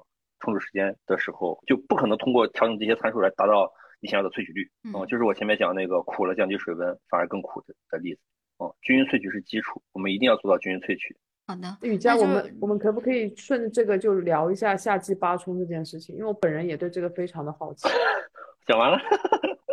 我刚刚那个就是不是它不是手法吗？夏季八中主要针对的是冲好吗？你你怎么也以为是手法？我的天！对，没错，差不多吧。就是就总有人问我到底是什么？有没有人给我普及一下我 scrolling on，我以为就是那个手法的问题。就是我希望大家在。就是冲咖啡的时候能够轻松、开心、快乐一点，不要总是纠结这么多参数细节。大家真的都太抠这些东西了，就好多细节没所谓的，或者说这才是最重要的，心情才是最重要的。对，所以就是我就跟大家讲说，你就夏季八冲呗，就随便啊，都能行啊，就这样啊。就是一定要买一个烘焙的还不错的咖啡豆啊。哎，你的那个冲煮就是先内几圈，然后到外，再再从外到内。这个是你没有啊？冲煮比赛时候的那个吗？不是，它是有有那个有。我冲煮比赛的时候是从外向内绕圈，然后停留在中心注水。我会非常快的，大概绕三圈，就一二三，就停到中间了。嗯，哦，然后我是十五克粉注四十克水，四五十克，然后焖蒸大概三十到三十五秒，然后就。第二段中心注水嘛，因为我们要推下层嘛，对吧？是。然后我会，我们本身在第一段后面都是在中心注水嘛，然后我们注完第一段水以后，其实我们的粉床已经已经变成中间有一个坑的形状了嘛。那我们第二段还是要中心注水，然后一直注到水漫上来，漫过了上面的粉，然后才开始去绕圈注水。然后漫上粉床来了以后，你就随便了，爱咋注咋注吧。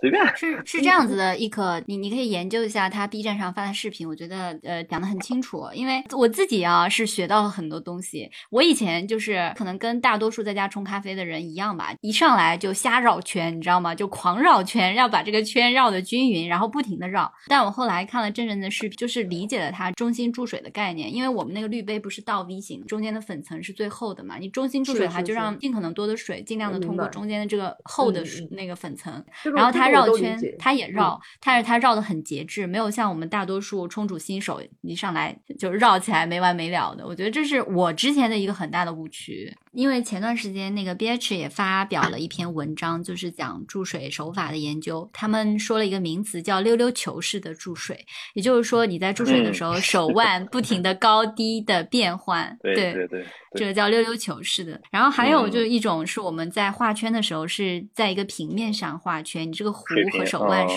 就水平上画圈。就关于这这个注水手法，你是怎么看的？这两种？首先我是后者，水平注水，而且我的注水是非常稳定的。小四圈、大四圈，我在 B 站上发的视频冲煮咖啡的时候，跟大家讲过的一些注水的我自己注水的习惯嘛。我们在线下参加展会啊、市集的时候，我们有一些顾客就真的会去现场在那数我入了多少圈。他说，然后基本上所有人也都能非常确定我网上不是编的，就是漫过粉床以后绕四小圈，再绕四大圈。然后我自己的冲煮水流的习惯，基本上这个时候水量就到两百克了嘛。然后我会回到中心煮到二百四十克，就一比十六的粉水比了。我我之所以用这样的原因也很简单，还是稳定。就是那些包括那些刚开始用那些花里胡哨、很快速绕圈的手法的，你真的能保证你这一壶咖啡绕了多少圈吗？高度一样吗？我觉得你不能。如果你不能控制它，我觉得你就没法做到稳定啊，这边那些东西。但是我上次看到那篇文章，他们讲在你这个上下绕圈，就是这种溜溜球式的注水法，可以增加粉层的搅动的几率。对，然后进而提高萃取率。那我既然用这种手法溜溜球还挺累，那为啥不直接调细一个刻度呢？也同样可以提高萃取率，而且这是可控的。哦，我理解你的意思了。所以以上观点全都是正正自己的观点，跟 Coffee Plus 播客无关。对对对对对对对，跟 B H 也无关。我作为一个 B H 的 coach，我不是要反驳他。他说的也没有错，只是我自己会更喜欢水瓶注水啊。补充几个比较简单的问题嘛，就是你刚才在讲冲煮的时候提到过一些，比如说像水温啊、这个滤纸啊，一开始需不需要用水打湿啊这些问题。第一个问题就是你会去根据豆子的烘焙程度，或者是不同的豆子来调整你的冲煮水温吗？哦，水温都不太会去调整，我比较固定，都是用九三、九十四的水温。嗯，我的水水烧水我常年保持在九十四度，会根据不同的烘焙去改变我的闷蒸的时间、注水的节奏。总结一下，就是我自己日常冲咖啡一般只会去调整我的注水间隔。就是如果烘焙度很深的咖啡豆，我其实会闷蒸的时间更长，因为它们的二氧化碳含量更多。然后剩下的就是快速。倒水，排完气以后，它们的萃取效率是很高的，因为它们的密度会更疏松一点嘛。冲很深的咖啡豆的时候，就烘的很深的咖啡豆，你的焖蒸时间是高，因为我们大多数得到的信息啊，就是在手冲的时候，大家会选择一个三十秒的焖蒸时间，而且这三十秒的焖蒸时间可能是亘古不变的，就是我可能换每种豆子都差不多会保持这一个三十秒。就你可以给我们一个大概的量化的概念。从数字上来讲的话，如果是烘焙十天内的，你可以焖三十到三十五秒。十到二十天的，你可以焖二十五，嗯，然后烘焙一个月，你可以焖个十五到二十秒。如果从感官上来讲的话，我自己会觉得你可以去闻，当你闻到一点点，就可能是类似于焦糖化的那种甜香气，焦糖那种甜香气的时候，你可以去考虑注下一段水。那你刚刚提到那个很深的烘焙度比较深的豆子，你会选择闷蒸大概多久？那我可厉害了，我有时候会闷蒸四五十秒、一分钟的。四十五秒，我觉得至少是要的。又填了一个坑。哎呀，早就该跟冠军学的嘛？而且本身啊，就是这种深烘焙的咖啡豆，你什么情况都不，什么参数都不去调整的情况下，它本身的流速就非常非常快。就好多时候，我觉得有好多自然规律，就我们真的不要去刻意改变什么，真的就是我把它归咎为自然规律，就因为它的烘焙度的原因，然后它的粉床的密度的原因，就是它本身就流速很快，反而就达到了我理想当中的该有的状态，就是我做好充分焖蒸以后。非常快速把水倒完，然后非常快速冲煮完，就你也不需要你刻意去倾斜倾斜你的呃水壶的角度，增加你的水流，它本身就流速很快，这就是深烘焙的粉床密度的原因。就像埃塞，你打住它也很慢。我看到好多人在手冲的时候，有些是直接干的滤纸。倒咖啡粉，有些会把那个滤纸用水来打湿一下，然后有些人会选择用冷水，有些人会选择用就烧到冲煮温度的热水。关于这点，你一般是怎么操作的？然后原因是什么？我觉得滤纸还是要打湿一下。首先，我觉得还是要打湿一下，它会跟你的滤杯的贴合更完整，然后还可以适当的去除一些纸浆的味道，特别是原浆滤纸，一定要湿滤纸。然后我自己都会用常温水去湿，不太会用热水去湿。还是那句话，就是我希望我们的冲煮的每一个能控制的参数。我们都要去控制，我们要去稳定我们的冲煮环境。呃，我选择用常温水去打湿滤纸的原因，是因为我试完这个滤纸，我的滤杯的温度就是这个室温，比如说就是二十五度啊，它就一直是二十五度。但是如果我用我的冲煮水，比如九十度的水去试完滤纸，然后我的滤杯可能是在七十度，我那我在冲的时候，它可能有时候可能已经掉到六十度，有时候可能掉到五十度，有时候可能掉到四十度，我根本就不知道我的萃取温度是多少。就不可控。与其这样，如果如果大家觉得这样你的温度会很低，你可以提高你的萃取注水温度嘛，也不要去把这些东西都交给一个。不稳定的因素，比如说你刚刚表现的这个每个参数的控制，或者说你自己对每一个参数控制的想法，单独的拎出来一条，其实有一些想法是蛮标新立异的，就是跟我们常规的认识是不一样的。但是如果我把所有的你这些参数的控制放在一起看的话，就是它是一个完整的冲煮框架，我会觉得它非常有道理。现在就提到一个概念，就是现在很多人学冲煮嘛，大家一般都会先去网上找配方，就是说我冲煮参。然后我一开始用多少克水，用多少度的水温，然后我怎么倒水，大家是不是忽略了一点，一味的去复制别人的冲煮参数，即使是世界冠军的冲煮参数，你也没有办法做出一杯世界冠军级的咖啡，是不是冲煮框架更重要？关于这个问题的点，你是不是有一些自己的想法？呃，咖啡的状态是一直在变的。其实冠军可能也是在上场前才决定了他最终的冲煮方案。我们如果有机会能够到现场去看一些咖啡师，包括咖啡冲煮比赛的话，比赛现场一般旁边都会有一个选手准备室。我就拿我个人来讲，我每次冲煮比赛上场前半小时到一小时之内，我都会去最后冲煮一杯我的咖啡，然后来确定它的风味。我们甚至都不会在前一天晚上去确定，哪怕我是第二天早上第一个上场。我会起得再早一点去冲煮，就因为咖啡豆的状态是一直在变的。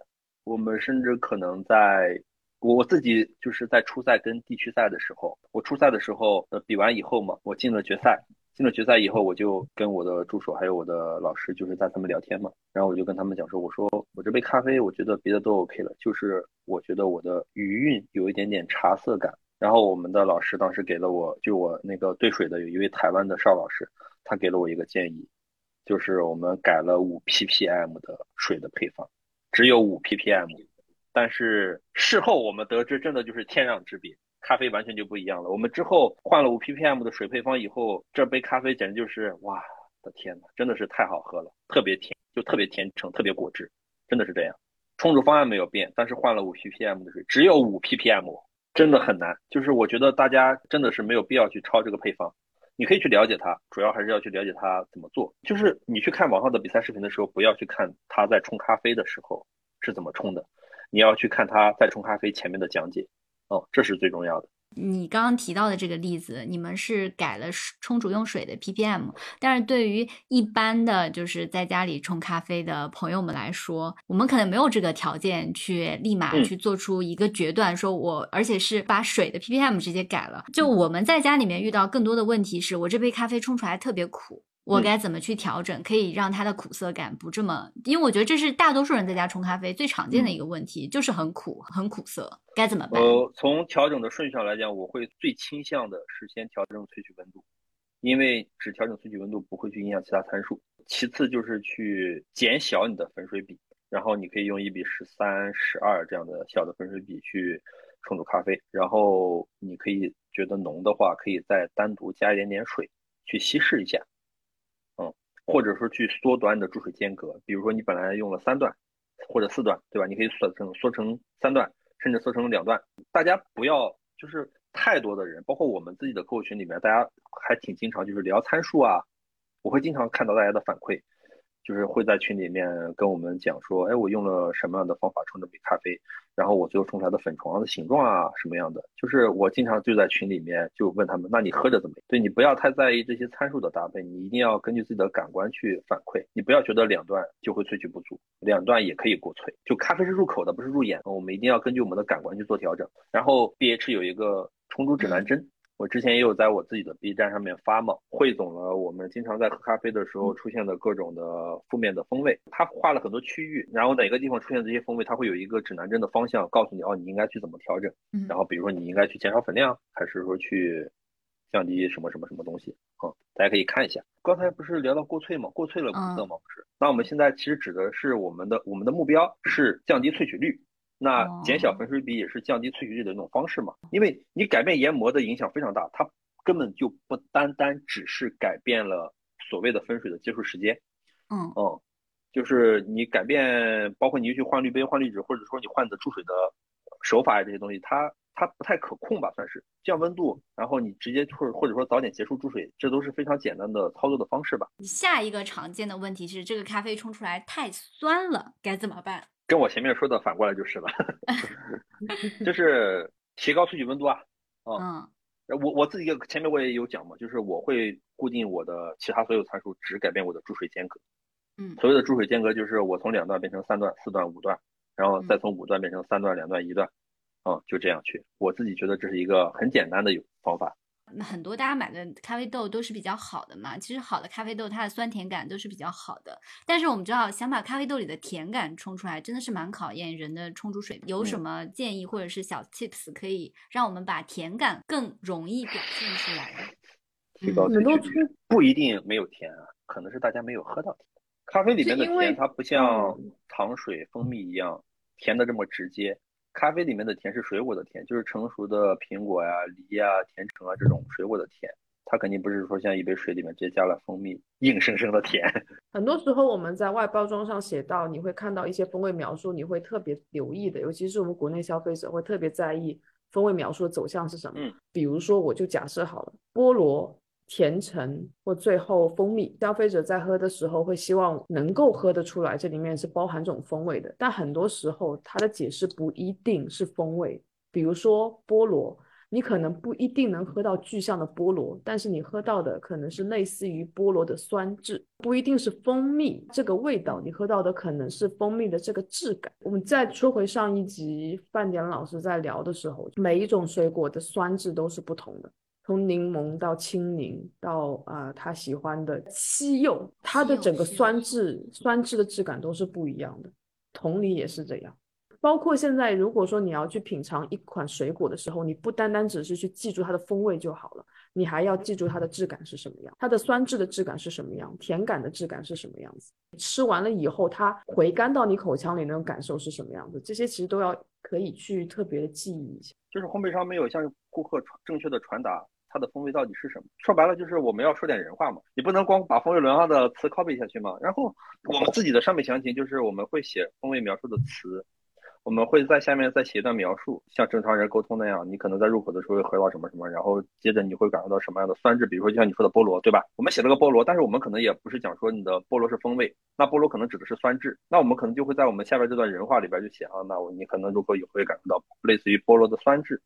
就我们会再去加这样一段描述的话来诠释一下我们前面讲到的这个词，来解释一下前面这个词，它到底是香气还是酸质还是风味还是甜感这些东西。是哦，我们自己是现在有在这样做。回到刚才那个甜的话题上面，我们都拿比赛的评分表来讲的话，或者说我们拿 SAA 的评分表、Q Grade 的评分表来讲，每一个名词它都有它所对应的解释。像甜，甜有两个词，一个叫甜度，一个叫甜感。甜度指的是我们入口味觉。咖啡豆里面是有蔗糖嘛？其实我们在喝非常浅烘焙的咖啡豆的时候，我们是能够非常明显的感受到有一些甜度的，它有点类似于玉米甜，有点类似于麦芽糖的甜，有点那种粮食啊粮食的那种甜。但是随着你烘焙度的加深，你的糖它受热焦糖化褐变了，它会慢慢慢慢从通俗点就白糖、黄糖、红糖、焦糖，慢慢慢慢这个糖受热焦糖化了，它的甜度会越来越低。但是它的焦糖化的甜感会越来越明显，但是焦糖化的甜感它属于香气了，它已经不是甜度了，它不是味觉了，它变成了嗅觉了，可以说是，它可能是你喝完这杯咖啡，对，或者说你在闻这杯咖啡的时候，它是焦糖甜感，还是说鼻后嗅觉的焦糖甜感？哦，我觉得大家一定要把这个东西区分开，包括酸也是，不是越酸越好，是酸质要好。Q g r a d e 上面的杯测表上面有个也也有讲嘛，酸一个是燥嘛，燥是腐酸嘛，不好的酸嘛，它可能指的是酸的强度嘛。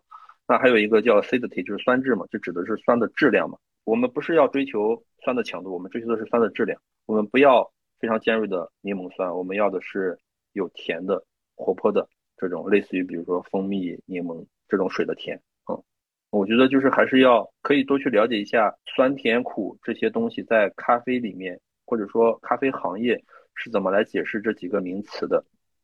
然后我们到底应该大概在什么样的位置？或者说什么样的温度去捕捉到什么样的东西？比如在比赛的时候，我们在高温会去感受它的湿香气，然后风味跟余韵，我们都会在高温的时候捕捉。但是酸质跟触感，我们都是等咖啡凉下来，从中低温才开始去捕捉它，才开始去评判它。在高温的时候，我们会，我们是不去评判，呃，酸跟触感这两个东西的。我还有一个问题，就是想说，如果我一杯咖啡想，比如冲出来，我觉得它太稀薄了。就是口触感和醇厚度上，我应该怎么样去增加的它的醇厚度，就是让它尝起来 body 感就是更厚重一点？有没有什么？这就是我们说的细粉的重要性了，就是你一定要去调细研磨。呃，我之前看过 SCAA 有一本冲煮手册，它里面有讲过细粉提供了甜跟触感，因为我们感受到的触感，它不光有那种脂类的东西，它里面是这么解释的，就是细粉在舌面上也会提供重量感。是细粉本身，还是因为细粉萃取出来的物质？我当时理解的啊，我看那句话，我我因为也不太好，我的理解就是，我觉得他讲的应该就是非常非常非常细的粉在舌面上会提供，就是细粉在舌面上。当然，因为我们手冲咖啡它有滤纸会过滤掉可能，但我我不知道我们是不是真的还有一些更细的，甚至说是小于就比它的密度还要再小的那种细粉会不会进来？但是细粉是一定很是非常非常明显的那种能够增加。醇厚度的东西，去增加细粉的比例。因为最近比较有名的 Origami 折纸滤杯，嗯，大家都在用嘛。以前大家用 V 六零比较多，然后现在大部分人就可能人手一个吧，因为颜值即正义嘛。但它真的长得很好看，就是很多人会，就很多人呢会觉得说，哎，Origami 的滤杯搭配平底的蛋糕滤纸，我们就说夏季八冲啊，就是大家随便冲冲，它冲出来的咖啡会比那个 V 六零可能甜感更足一些。对对，那你你觉得为什么呢？有没有什么背后的原理呢？什么参数都不变的情况下，Origami 的流速应该是会更慢一点，因为它的流速更慢，所以导致它的萃取率更高，所以它的甜更高。这也是我个人就是并不是很喜欢去就是这么直接的回答到底哪个滤杯、哪个滤纸、哪个磨豆机好的原因。就因为我觉得测评啊有一个最基本的原则，我上次也不是也跟你有有聊过嘛？就是嗯，我觉得就是在测评一个磨豆机。一个滤杯它是不是好的时候，再拿它跟其他品牌做对比的时候，最起码要保证我们冲出来的咖啡萃取率跟浓度是一样的。嗯，我觉得在这种情况下，你去对比，你用一个 V 六零跟用一个 Origami 冲出来的咖啡，因为 Origami 流速慢，所以它萃取率高，所以它甜更高。那我难道难道我 Hario 不能调细点吗？我 Hario 调细了可以更甜，对吧？那 Origami 又不服了，说我还可以再细一点，对吧？那其实就是他们所谓的赢，并不是赢在他们这个滤杯的构造上面。而是赢在了他们对萃取率的影响上面，所以说我觉得就是如果我们要去对比这种东西，我们要用这两个滤杯冲出来同样的萃取率，前提啊进行萃取啊，然后如果 Origami 真的更甜，那就厉害了，它这个咖啡滤杯里边有糖，就是我们在意的点，就是它最后最终得到萃取率。如果 Origami 比 Hario 甜的时候，我们去测一下是不是 Origami 的萃取率更高。它如果萃取率还低，而且做了好多次，就是我们冲煮没有问题，它就是萃取率低也能比 Hario 甜。那我觉得这才是这个绿杯真正的优势。节目听到现在肯定都是真爱，然后又趁机可以送一波福利出去了。在这里插一段口播，就我要送什么东西吗？不是你送东西，是我们要送东西。对，我也可以送，我也可以送。好客山东人，你好的好的，你别急，会给你机会，好不好？我们先把口播说完啊，因为我们刚刚提到那个 Origami 的绿杯嘛，然后我们最近有幸得到中国区的代理给我们赞助了六支。Origami 的树脂滤杯，这里要感谢一颗，我们让一颗卖艺换来了这个福利。不知道大家了不了解，因为全球的这个 Origami 呃，Airs 就是这个树脂的这一款滤杯，目前是挺缺货的。这次放送的方式还是老规矩，作为 Origami 这批树脂滤杯在中国的第一批发售的货源呢，我们会在小宇宙 APP 的平台上的评论区里面抽出六位幸运的听众。那么规矩就是，大家可以给我们发走心的留言，点赞率最高的六位就可以获得这六支中国区首发的第一批 Origami 的树脂滤杯。我们会依照点赞高低的顺序，有优先选择滤杯颜色的权利，因为六支滤杯颜色是不同的。大家加油，祝你们都做分子。我觉得 Origami 就是好看，真的好看。我自己不管是烘焙机还是器材，就总有人就是问我推荐嘛，会跟他们讲说，其实就是在你有限的预算内买最好看的就好了。算了，我们这个也不是视频直播，我也不能给大家看我的奥瑞卡米的滤杯了，就是好看最最重要。因为我觉得这个商品它只要本身它没有设计缺陷，然后它表现出来的表现是它想要表现的，我觉得就够了。这个就看个人喜好呗。然后豆子还拿这个奥瑞卡米拿世界冠军呢，他用 V 六零他也没赢啊。哎，我觉得我我分享一下我上次跟你讲过那个研磨度的情况吧，就是关于我不是一直在推荐高均度的。磨豆机嘛，在很早之前，包括我个人也有接受过一个理念嘛，所谓就是你的粒径分布越广，你的咖啡的风味越有层次；你的粒径分布越窄的时候，你的咖啡的风味可能更清晰，但是它的复杂度可能会变低嘛。曾经我也是这么以为的，直到后来我开始搞均匀萃取以后，我就发现不一样了。因为我们没法保证的，我们的每一个咖啡颗粒到底是什么烘焙度，我们研磨的咖啡粉就是我们拿那个上次跟你讲过那个煎牛排的例子来讲嘛，这个牛排从外向内都是一个颜色的话，你不管吃的是切的大的还是切的小的，它的味道都是一样的。所以说有一个最基本的前提就是，首先你这个咖啡豆的烘焙度一定要有色差，它要有足够的色差，足足够的层次。我为什么不提倡我们买那种粒径分布很广的磨豆机呢？首先，我个人会觉得粒径分布很广的磨豆机，它代表的是研磨的不稳定性。呃，你在研磨咖啡粉的时候，我们把咖啡豆研磨成不同的粗细颗粒以后，我们不能保证的是我们的粗颗粒跟细颗粒所在的咖啡豆的位置。就是我有可能有一颗很粗的咖啡颗粒啊，也是咖啡豆的豆表这种焦糖化程度比较深的。然后有的细粉呢，它所在的位置也是它之前也是在咖啡豆的豆表，它们两个都是焦糖化很重的咖啡颗粒。那不管是粗的还是细的，它冲出来都是苦的味道。它并不会存在所谓的那种粗的颗粒萃取率低，细的颗粒萃取率更高，然后不可能出现这种粗颗粒酸、细颗粒苦这种情况的，嗯，所以说就是一定要有一个相对均匀的研磨，然后每一个咖啡颗粒呢，它之前都在咖啡豆不同的位置，有的可能在咖啡豆的豆表，有的可能在咖啡豆的豆心，有的可能是焦糖化的产物，有的可能。更多的是梅纳的东西，就有的可能是豆表的焦糖化的，有的可能是里边的花香啊、果酸这种东西，它是均匀的，但是不同比例的占比。我觉得这种情况下，我觉得才能做出来所谓的咖啡的层次。而且这个时候，我们其实去调整研磨度的时候，我觉得它是有规律的在调整不同烘焙度的颗粒的比例。有点绕啊。嗯嗯嗯。嗯，我觉得这才是一个呃合理的层次的解释，就是我们还是默认我们的咖啡豆的前提。咖啡豆前期是有色差的，你可以直接说哪些磨豆机是粒径分布比较广的磨豆机。很多品牌磨豆机其实它都有粒径分析的粒径的那种图嘛，你可以自己看一下。大的刀盘嘛，你像 SSP，像不管是我们国产的 Ultra 还是那个 P 一百，他们都是可以选刀盘的啊。我自己都是选那个 HU 的刀盘，也有很多人选 LU 的刀盘，他们就是高均匀度跟低均匀度的一些差别。我觉得 C 四零相对也是比较均匀的吧。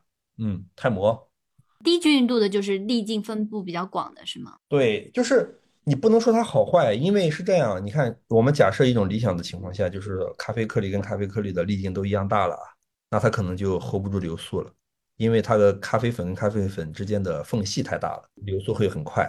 所以我们还是需要一定一定的细粉来补充啊。但这个时时候的细粉跟这个主要的主的峰轴的粒径分布，我觉得这是两回事情。我觉得细粉我们可以不把它去算作一个峰。嗯，就感谢真人给我们分享了这么多关于萃取的知识啊！如果大家觉得没有听懂的话，没有关系，我觉得很正常，因为毕竟他是冠军，你们是小白。就大家请移步正正的 B 站，然后自行搜索学习。啊，下面呢，我们知道就是之前正正是最近一年在上海成立了自己的咖啡品牌吧，Coffee Buff。然后能不能跟我们说一下，聊聊这件事情的机缘，当时是怎样的一个状况？我当时就是。呃，离开北京以后也不知道干啥嘛，就想先浪荡一段时间。浪荡一段时间以后，发现囊中羞涩了，得开始谋生了。然后因为没找到合适的工作，就想说，要不然自己就卖点豆子吧。然后我们就在想那个品牌名的时候嘛，就是我们想了很多很多很多很多很多名，特别多花里胡哨的名字，就不说了，太丢人。后来就想到了 buff 这个词嘛。你们打游戏吗？我不打，年轻的时候打。你们的人生简直就是太无趣了，怎么不打游戏呢？这么年轻不打游戏？因为我怕上瘾。这倒是这倒是真的。嗯。我从小到大就是一个算是网瘾少年啊，就是各种游戏我也玩，嗯，然后 buff 呢其实是游戏里面的一个词语，buff 其实就是解释的话就是增益效果嘛，它是一种增益，嗯，那在游戏里边的时候，我们在玩，你们肯定知道超级玛丽吧？嗯，对吧？超级玛丽不是会吃蘑菇吗？对，蘑菇其实就是一种 buff，就你吃了这个蘑菇会变大，打人更疼，跑得更快，就这样。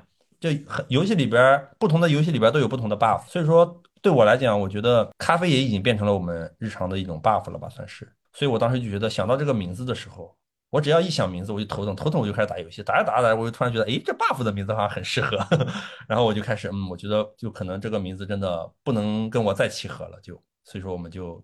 注册了这个，就是就是当时就是没想到，这这个商标都已经下来了。我当时就觉得这么牛逼的名字，肯定有人想到啊。后来想一想，果然做咖啡的人没钱打游戏啊，我是个例外。现在这个习惯还是会维持嘛？就是打游戏吗？昨天还在玩呢。嗯，我天天打游戏的。我要不跟你直播，我这会儿在打游戏呢。但我打游戏知道吗？你说这个很严重的。我们很多客户也都打游戏。我有一个深圳的客户。然后我们俩经常在一起打游戏，然后他们店的咖啡师特别鄙视。然后我有一次就跟他们说，我说我们俩在聊事儿，他不信。就突然有一天我们俩在打游戏的时候，他路过了，然后他就听到我在跟他聊订豆子的事，他就给我发微信说：“哥，我这次真信了，你们打游戏都是在聊业务。”就我们的大客户，我们的几个大客户啊，就是一半以上我们都会打游戏，在一起打游戏这也是我们跟客户的一种感情联络。Coffee Buff 在就是主要在卖些什么呀？卖豆子，就只卖豆子，就是卖 卖卖豆子，就是在线上卖卖咖啡豆哦，就加热一下咖啡豆，然后卖一下，就是很简单。没有其他的业务吗？比如说有没有在筹备门店啊？最近的确是有在筹备，嗯，如果顺利的话，可能这周就能签合同了吧？如果不顺利的话，就咱也不知道啥时候了。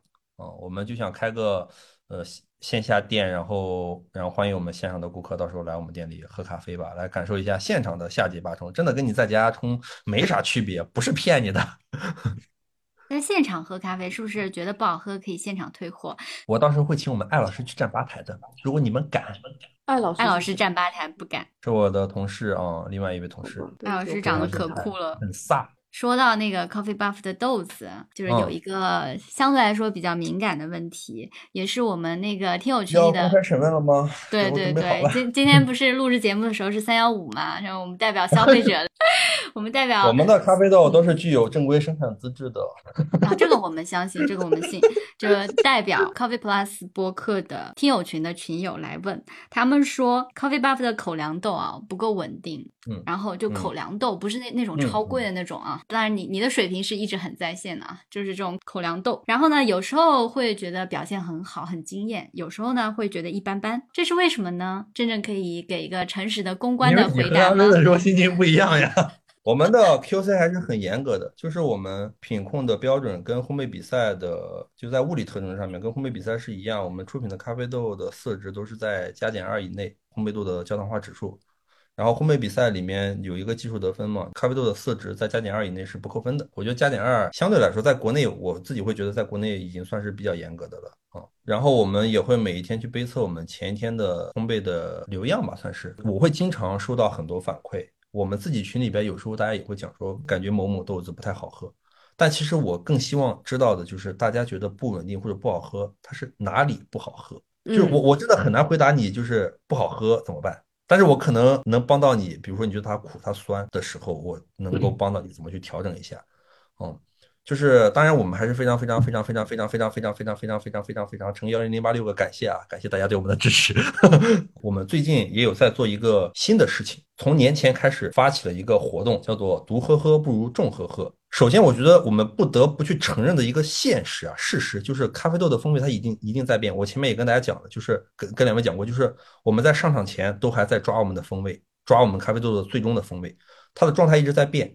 所以说，我觉得它变很正常，但是我们能够能不能把它控制在一个可接受的范围内，或者说出厂的标准它的范围浮动。比如说，我们我们我们也不希望我们卖的咖啡豆有时候是九十分，有时候是七十分。我们希望它稳定在八十分，我觉得这是一个合格的商品该具有的特征。我们就知道咖啡豆其实它真的是因人而异，因环境而异，因各种什么什么什么哇哇哇而异。所以说，我们也发起了一个这个独喝喝不如众喝喝的活动嘛。就从我们年前那只咖啡豆开始之后的所有的咖啡豆，之后上架的每一款咖啡豆，我们也都会先在我们群里用抽奖的方式送出去至少十份，然后我们会有一个非常详细的表格给到这些中奖的人。这个表格里面会收集我们这些人的冲煮环境，比如说温。温湿度，他们在哪个地区冲煮？因为有很多人还是会比较习惯用当地的，比如说自来水、纯净水，或者说当地能够买到的矿泉水啊。嗯，就比如说，然后，然后我们就我们就会希望尽可能详细的收集它这些冲煮参数，包括它的注水的方式，它最后的风味习惯。我们尽可能多的去把我们能够想到的数据全都收集起来，然后他们之后在冲煮以后会把这个表格填写，提交以后我们这边会收集到，然后收集到以后我们会把它整理成。呃，图片就是上面会有它的所有的参数，然后我们会把这个参数放到我们的公众号里面，大家可以回复我们的咖啡豆的编号，我们每个咖啡豆都有编号嘛，去回复这个编号来获取到几十个冲煮参数。哦，我们是非常提倡，我们也在那个表格里边，我们也提倡大家就是用不同的呃参数去冲煮，然后我们也也也欢迎大家一直用同样一个设备，但是它可以。去转换它的冲煮思路，我们下面也有留足够的空间，就是给大家讲说，你在这杯咖啡里边感受到什么，你觉得它怎么样了？那你如果不满意哪里，你下次想要怎么去调整？我们会有一些冲煮思路，然后在下面请大家去填写。我我自己会觉得做的还不错，是因为我们收集到的数据百分之九十以上啊，每一期我们现在已经有大概有不太到十个咖啡豆吧，就我们上新的每一个咖啡豆，我们都会去做这个东西。同时，我我们现在有三个客户群嘛，然后我们是会在一个群里边发上新的豆子，同时在另外两个群里边发我们之前就已经在架上的豆子，去把它之前的信息更新掉。然后我们就是在同步更新这些数据，每一个咖啡豆的几十个参数里边，因为每一个参数我都会去看一遍。我们设计师做完以后会把那个图片发给我，我就会看嘛，我就会觉得还蛮不错的。就是大部分人的冲煮的，他们都有自己的想法和思路，然后他们也会把他们后面一杯的参数继续附上来，然后我们会我们自己会去整理在一起，然后给大家看一下这个人他冲这一波咖啡豆。从第一天、第二天到后面第多少天之后，这个冲煮的参数的调整以及他的思路上的一些想法，呃，我们有在做这件事情，是希望能够尽可能，希望啊，希望能够再多帮助到大家一点。当然，我们还是要告诉大家，咖啡还是会一直在变的。都说到送豆子了，要不要给我们群友一点福利啊？当然可以了，没问题。嗯，我们不在平台上抽，我们在自己的听友群里面抽。可以啊，可以啊，可以啊，可以啊，可以啊。一言为定啊。好了啊，驷马难追。我们好客山东人，就是还是很感谢大家支持的。然后，但是我们也就因为其实大家肯定是买了我们咖啡豆才会觉得不稳定嘛。我们是非常欢迎大家去跟我们的客服去反馈这个事情的。哦，我们也希望能够得到一些积极的反馈。我始终相信，就是喝咖啡的人都是很热爱生活、很 nice 的人的。我相信大家都是也希望我们越来越好的。哦，所以我们这也希望，如果我我昨天还收到了一个客诉，就是我们的石板城龟下，而且他是在我们客户群里边，就是很奇怪。三月九号烘的石板城发出去了一批嘛，然后我昨天早上的时候还在杯测那一批，我就觉得哎，这个石板城太好喝了，特别的橘子汽水。然后呢，当天下午我就收到了一个退货，我同事过来跟我说，有个人说石板城特别难喝，你快过来尝尝。我说啊不，我说我又查了一下批次号嘛，因为我们现在也在慢慢的往我们的咖啡豆上面写我们的曲线编号嘛，我们用 Cropster 还有直烘去烘豆烘焙嘛，我们每条曲线也都有流样嘛，我们都会去记录。我说，哎，这不是我早上杯测那一个吗？那么好喝，而且那个人还是一个从业者。就我说，也不太说，也不太出现说是他不会冲的原因。然后我们就尝了一下，就是他那一包的余韵啊，具有非常非常明显的，就是时间很长的那种油氧化的味道，就我们说叫油耗味儿。油耗味，嗯，对，就真的很奇怪，我也真的不知道为啥，因为。他收到以后，我就首先一对是跟我早上背测的那个批次是一样的，然后我又让我们同事去拿 CM 一百去测色值，色值也是一模一样的，含水量密度也是一一样的。然后我就我我也真的是很纳闷，我坦白讲这种问题，运输运输过程中，对我就只能跟我们的顾客讲，我不知道是不是它的运输啊还是储存上面出了什么问题，这个问题我们就真的是没有办法解决，我不知道怎么这个到底是怎么产生的，但是它的确就发生这种事情，我们也可能不知道原因，但是我们还是我们给这个顾客退了款。然后，并且送了他一包新的。哦，好了，郑志老板，我们已经看到你的态度了。嗯，哦，我们的态度还是很诚恳的。啊，也就是从业者其实都了解咖啡生豆来源品质的重要性。那作为烘焙师，在国内现有的生豆供应的体系里，你认为品质的差异性大不大？那如何跟生豆商维持一个好的关系？你选择生豆的标准又是什么？每个生豆商也有他们自己的品牌定位吧，有个每个人也都有他们自己的资源，有的人可能就是在 S 三那边有资源，有的人可能就是在美洲那边有资源，大家拿到的产品是有非常大的差异性的，但是他们并不是不好。那你挑生豆的话是有什么样的标准吗？首先，我从来不相信生豆商给的风味，BOP、COE 也一样，我从来不看他们的风味，哪怕非常非常熟了，他们给我发他们的熟豆样品，我喝完了，我还是会再要一次生豆样品，自己再烘一次。我们不是觉得他们烘的不好。是有一次我们喝了一个生喝了一个生豆商的危地马拉圭下特别好喝，我烘了以后我觉得烘的不如他们好喝，我不想卖了。我因为我觉得他烘的那个是我想要的东西，但是我们自己烘出来的这个不是我们想要的东西。但是这个东西吧，就是你烘豆子嘛，你知道每个烘焙机也有它自己的特色吧，算是啊调性是有烘焙风格的。按照我们的烘焙习惯，我们做不出来那种调性，然后我就不买了，就这样。好，那还有一个问题就是我自己作为烘焙师的一些问题，这个也是我比较好奇的，就在国内烘焙师跟咖啡师之间的一个沟通关系。因为我现在是烘焙师，但我也有是有经有经验的咖啡师，我觉得这种方式其实很好，因为我烘豆子以后，我发现对萃取理解也更加深刻了一些。在国内我不确定，就是像我这种状况，烘焙师跟咖啡师是同一个人，这样的状况普不普遍？那如果它不是一个普遍的状况，在分工很明确的情况下，两个工种之间他们的沟通就变得很重要了。那这点有没有可以跟我们分享一下你自己的一些看法？嗯，我觉得在国内啊，还是挺极端的。国内的烘焙体量肯定是跟你们那边是没法比的嘛，跟澳洲。你看我之前看 s c o r l 的书，他们的样品就 sample roast 都是五公斤的，我们的生产的都没有五公斤，你们咋样就五公斤，简直就开玩笑呢。所以就是你像基本上在国内我了解到的，可能你的烘焙体量如果能用到五公斤以上烘焙机的时候啊，你这个人可能已经很难再兼顾到吧台工作了。嗯，除了老板以外啊，老板可能还会去店里看一看。哦。那一些小的，就是自烘焙店呢，他们可能还是比较多，会自己在店里烘点豆子，然后自己在店里这样萃取这样的。在分工比较明确的情况下，我会觉得两个人的沟通啊，共同语言比较重要。我我也站过吧台嘛，做过咖啡，我也会给咖啡师选手跟冲煮比赛的选手去烘焙比赛豆嘛。那其实这个时候就算是一个烘焙师跟咖啡师之间的沟通了。我在给大家烘比赛豆的时候，我们在最初的时候啊。可能都会做比较多的这种感官校正，就是我们先去把大家的感官校正到一样，因为很多时候很多选手都是外地的，本地的选手都很少的，我们基本上也都是通过微信这种方式，就是大家发个文字告诉我们嘛，说他这次喝到咖啡怎么样怎么样。所以说，我觉得有一个最基本的前提，就是大家的感官一定是一定要是一样的，大家感官是一样的情况下是一样的，并且是是在客观标准上属于正确的。就比如说，我们就拿评分表来讲的话。就我觉得他是七点五分，你也得觉得他是七点五分。所以说，我觉得要有一个共同语言，有一个客观标准。然后，我作为一名烘焙师，我所做的就是，我是我是完全信任我们的咖啡师的感官描述的。然后，我会基于他的感官描述再去做烘焙上的调整。你像我之前给就潘志敏是倒过来的，OK。因为我觉得就是。给选手服务吧，在比赛是一个情况了。我因为因为你是算是门店运营的时候，如何去保证门店的出品的稳定，那肯定会涉及到你，就是你最后是以咖啡师出品的感官为标准来调整你的烘焙，还是咖啡师以你的烘焙为标准去调整他们的萃取？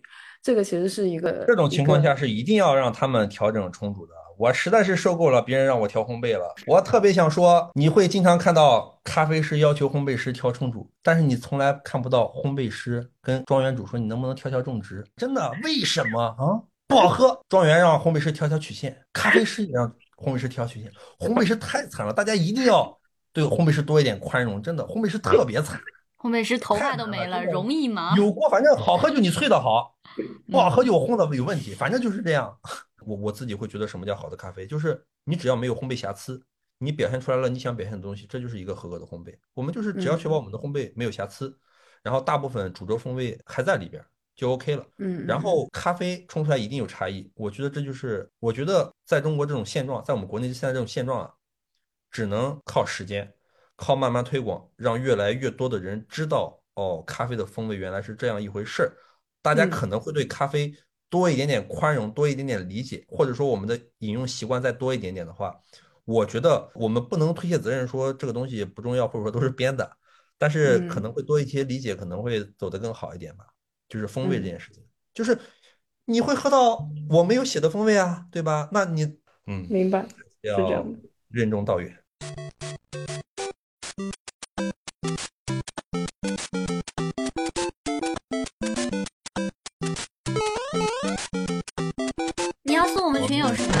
都哦，对，你要送我们群友什么啊？听听有没有什么新品买不到的那种？我上次不是有跟你讲过，我们在出那个手冲拼配吗？